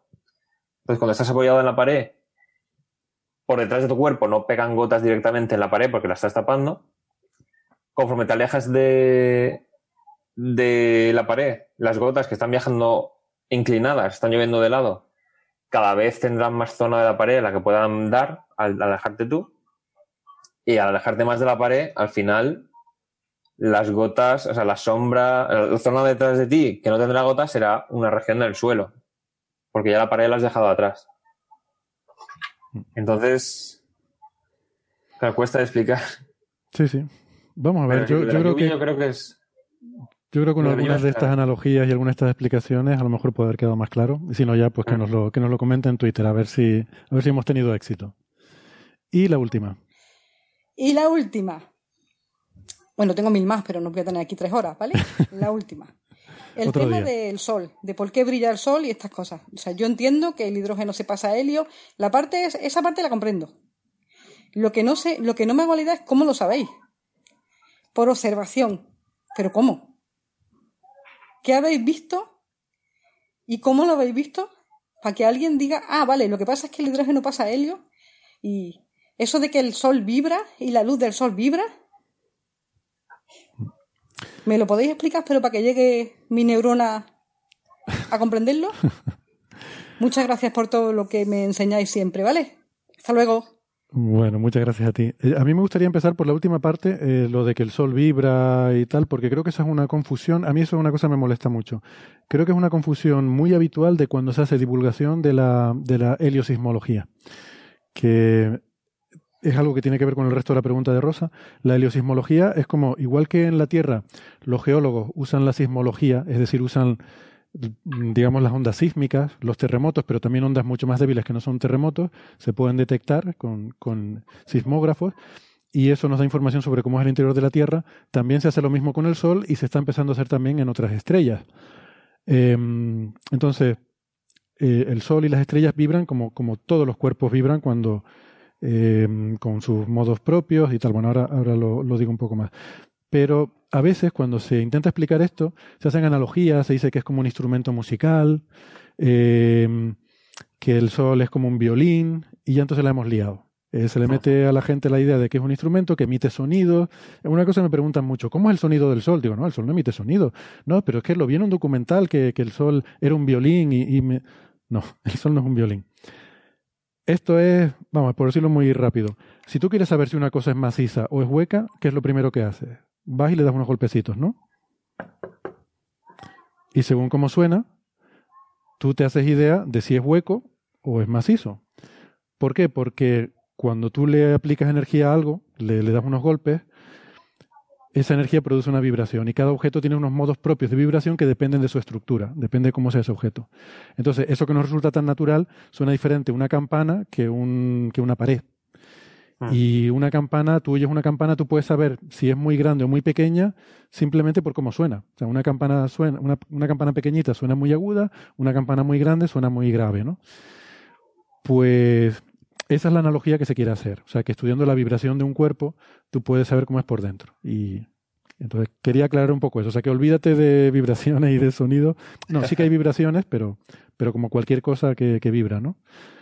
Y el sol no es un sólido, es como un fluido, es un fluido de plasma. Entonces tiene, tiene ondas, igual que el mar, tiene, hay ondas sobre la superficie del mar, también hay ondas sobre la superficie del sol, y eso es parte de, de todo ese todo ese tinglado de, de oscilaciones que, que, hay en el sol, que se pueden medir.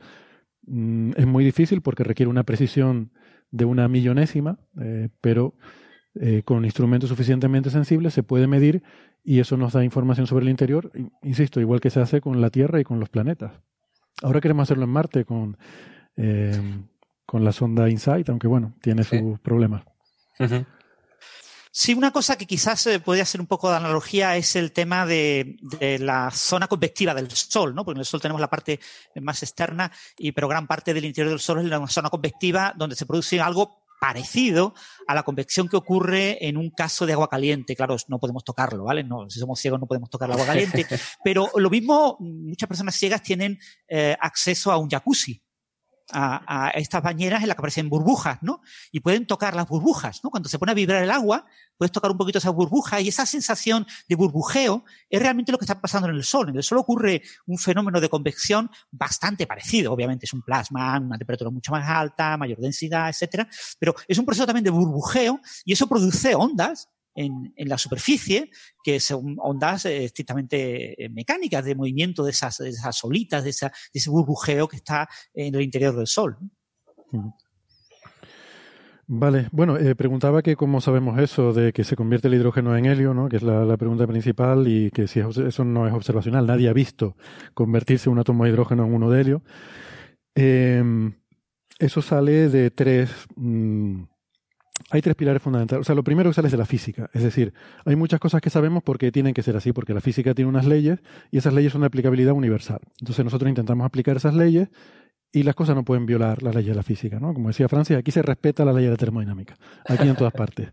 Y si un día encontramos una cosa en la que no se cumplen esas leyes, pues habrá que ver por qué y entonces habrá que a lo mejor actualizar esas leyes. Pero en principio, eh, paradójicamente las estrellas, el Sol y, las estrellas como el Sol, son sistemas sorprendentemente simples que a grandes rasgos, o sea, sus propiedades, si nos olvidamos de la actividad, de las propiedades electromagnéticas y tal, sus propiedades básicas se describen de forma muy sencilla con ecuaciones muy simples.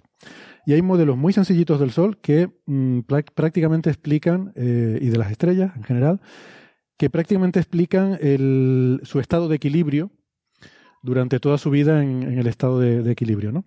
Entonces, esa física nos dice que en el interior y a las temperaturas a las que se alcanzan se tienen que estar produciendo esas reacciones.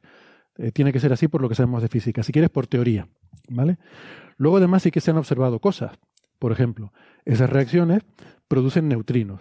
Son partículas que se producen en esas reacciones nucleares. Bueno, los neutrinos los hemos observado, los hemos detectado, hemos medido cómo es su eh, cómo son sus propiedades y todo eso encaja perfectamente con la teoría.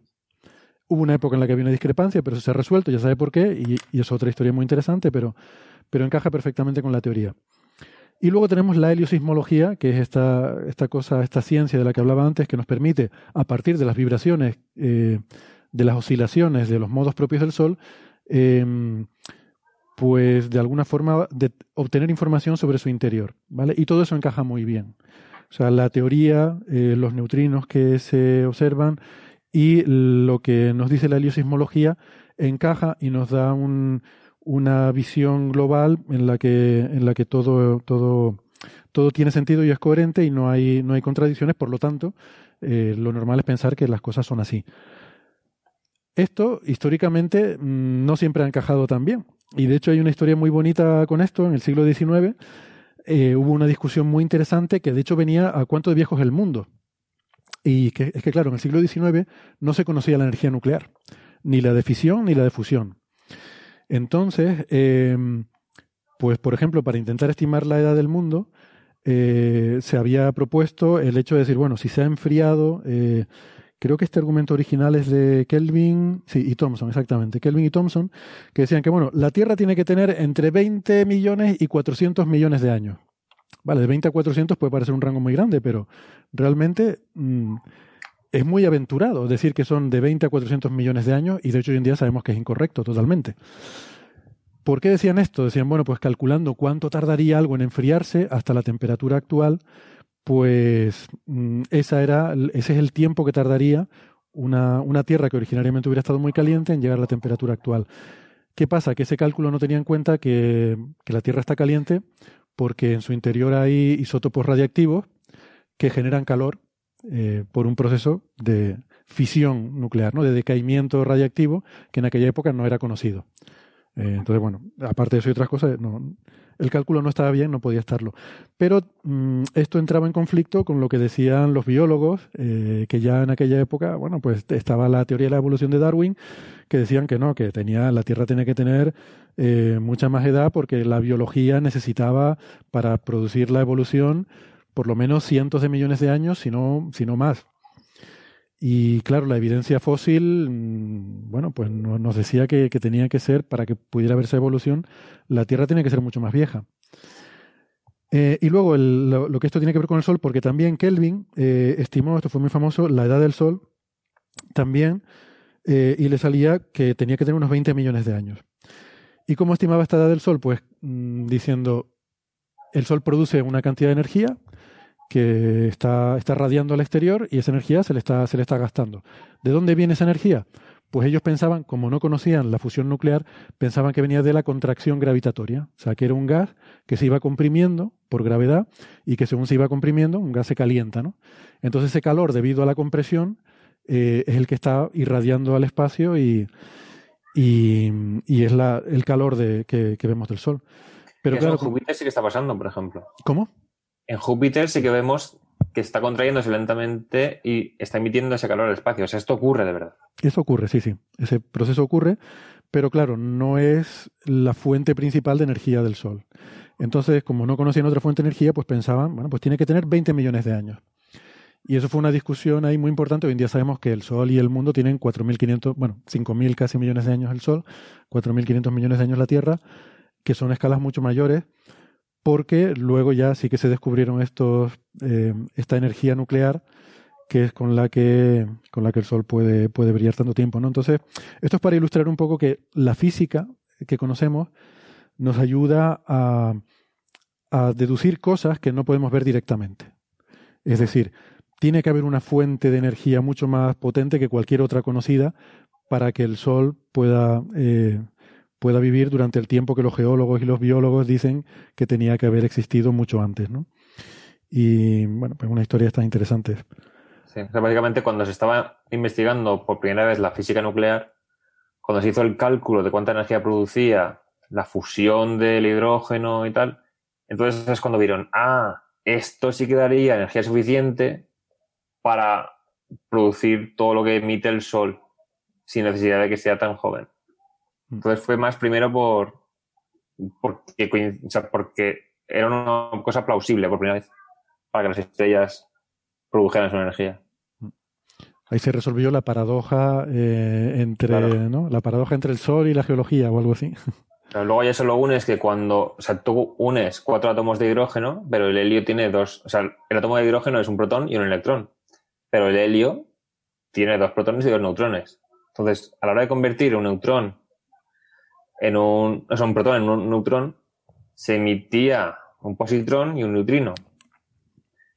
Entonces, cuando encontramos que se estaban emitiendo neutrinos desde dentro del Sol, ya sí que era una confirmación extra. O sea, una cosa que la hipótesis predecía, o sea, la teoría la predecía a partir de la hipótesis, que se encuentra después. O sea, ya no era algo que, bueno, tenemos, esto encaja con lo que vemos y punto. Que no, no solo encaja con lo que vemos, sino que predice una cosa que no hemos visto todavía y luego vamos y lo encontramos.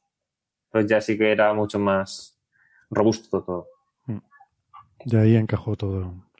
Sí, y un punto que creo que debemos destacar es que ha costado mucho tiempo tener buenos Sí. modelos del Sol, ¿no? Eh, la- las primeras ideas de posible co- contracción del Sol gravitacional, esa era de Eddington de 1926, que no eran todavía cuánticas, los primeros modelos de, de fusión, eh, pero que eran básicamente el ciclo del carbono-nitrógeno. Era un Mm. ciclo eh, en el que se involucraba el hidrógeno y el helio, porque se había visto que el Sol eh, contiene hidrógeno y helio por los espectros de la luz que recibe, pero esos primeros modelos son de principios de los 30. El, el modelo de, del el ciclo PP, el ciclo de protón-protón que da helio, es mucho, muy posterior, es ya de finales de la década de los 30. Eh, hemos tenido muchos problemas durante los, después de la Segunda Guerra Mundial, finales de los 40, durante los 50, 60, con los modelos solares, porque mm, había importantes desviaciones eh, respecto a lo que observábamos en el Sol, medidas cada vez más precisas y lo que decían los modelos, eh, hasta que no hemos entendido todo el problema de la masa de los neutrinos, pues no se han aclarado muchas cosas. Es Sí, o sea, decir, se detectaban neutrinos del Sol, pero solo un tercio de los que predecía la teoría. O sea, ha habido muchos problemas, o sea, que no es una cosa tan sencilla como yo miro el sol y, y- y viendo el sol descubro el modelo, sino que tiene que haber un, un enorme desarrollo de conocimiento de ciencia básica, de posibles mecanismos que puedan estar involucrados en un objeto como el sol, con las propiedades que yo observo por fuera del sol y otras estrellas, y, y todo ese conocimiento eh, metido en una especie de batidora acaba conduciendo a buenos modelos que después resulta pues, que no coinciden bien, que hay detalles que hay que ir refinando y hoy en día ya tenemos un modelo de dinámica solar extremadamente bueno, aunque por supuesto todavía astrofísicos como Héctor Socas siguen investigando en propiedades del Sol porque todavía tiene misterios que queremos resolver. Sí, lo que yo lo que quería transmitir es eso, ¿no? Que, que creo que, que también lo que, lo que ha dicho Francis va en ese sentido, que realmente toda la ciencia es como un gran edificio eh, en el que todo se asienta, ¿no? Entonces todo el conocimiento que tenemos mm, tiene que cumplirse en cualquier sistema físico, ¿no? Y, todo lo que aprendemos de otras cosas, de termodinámica, de física básica, de física nuclear y tal, pues es lo que nos permite construir eh, una teoría como la de cómo funciona algo como el Sol.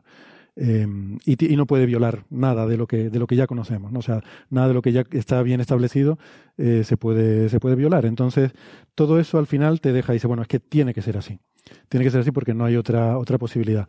Y luego, pues claro, como decía Héctor, eh, resulta que predicciones de esa teoría luego vas y las confirmas, ¿no? Con neutrinos, con, con, otra, con la heliosismología. Eh, y también ves que esos mismos modelos, con las modificaciones necesarias, te permiten reproducir lo que pasa en las demás estrellas. Eh, y todo eso forma un gran, un gran conjunto en el que está todo, todo interconectado. Así que es un poco un error intentar eh, compartimentar la ciencia y pensar que uno, ah. uno puede hacer avances solo en esto, estudiando solo en esto, porque al final todo se alimenta de, de todo lo demás. Es un sistema muy, muy interacoplado. Bien.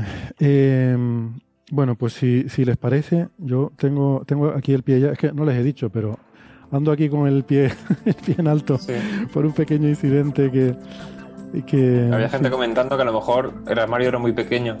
Sí, al salir del, del armario me pisé mal, me hice, me hice una esguince ahí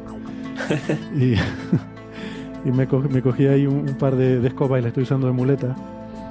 Em, y, nada, yo creo que, está bien por hoy porque ando ya, ando ya un poco al límite de, mis capacidades. Así que nada, si quieren podemos ir terminando por aquí. ¿Alguna otra cosita que quieran comentar? ¡Hace calor! Oye, que sí. Venga, sácalo, sácalo ya, anda. Bueno, nos despedimos hasta la semana que viene. Venga, gracias, Francis. Hasta la próxima. Héctor. Chao, hasta chao. la próxima. Hasta la próxima. Adiós.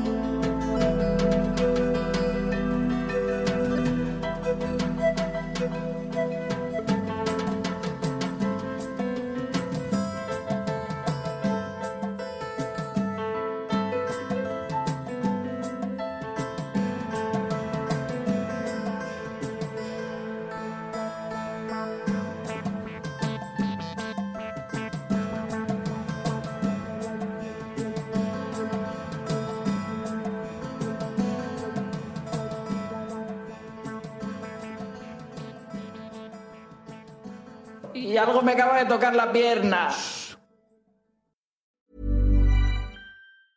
Planning for your next trip? Elevate your travel style with Quince. Quince has all the jet setting essentials you'll want for your next getaway, like European linen, premium luggage options, buttery soft Italian leather bags, and so much more. And is all priced at 50 to 80% less than similar brands. Plus, Quince only works with factories that use safe and ethical manufacturing practices. Pack your bags with high-quality essentials you'll be wearing for vacations to come with Quince. Go to quince.com slash pack for free shipping and 365-day returns.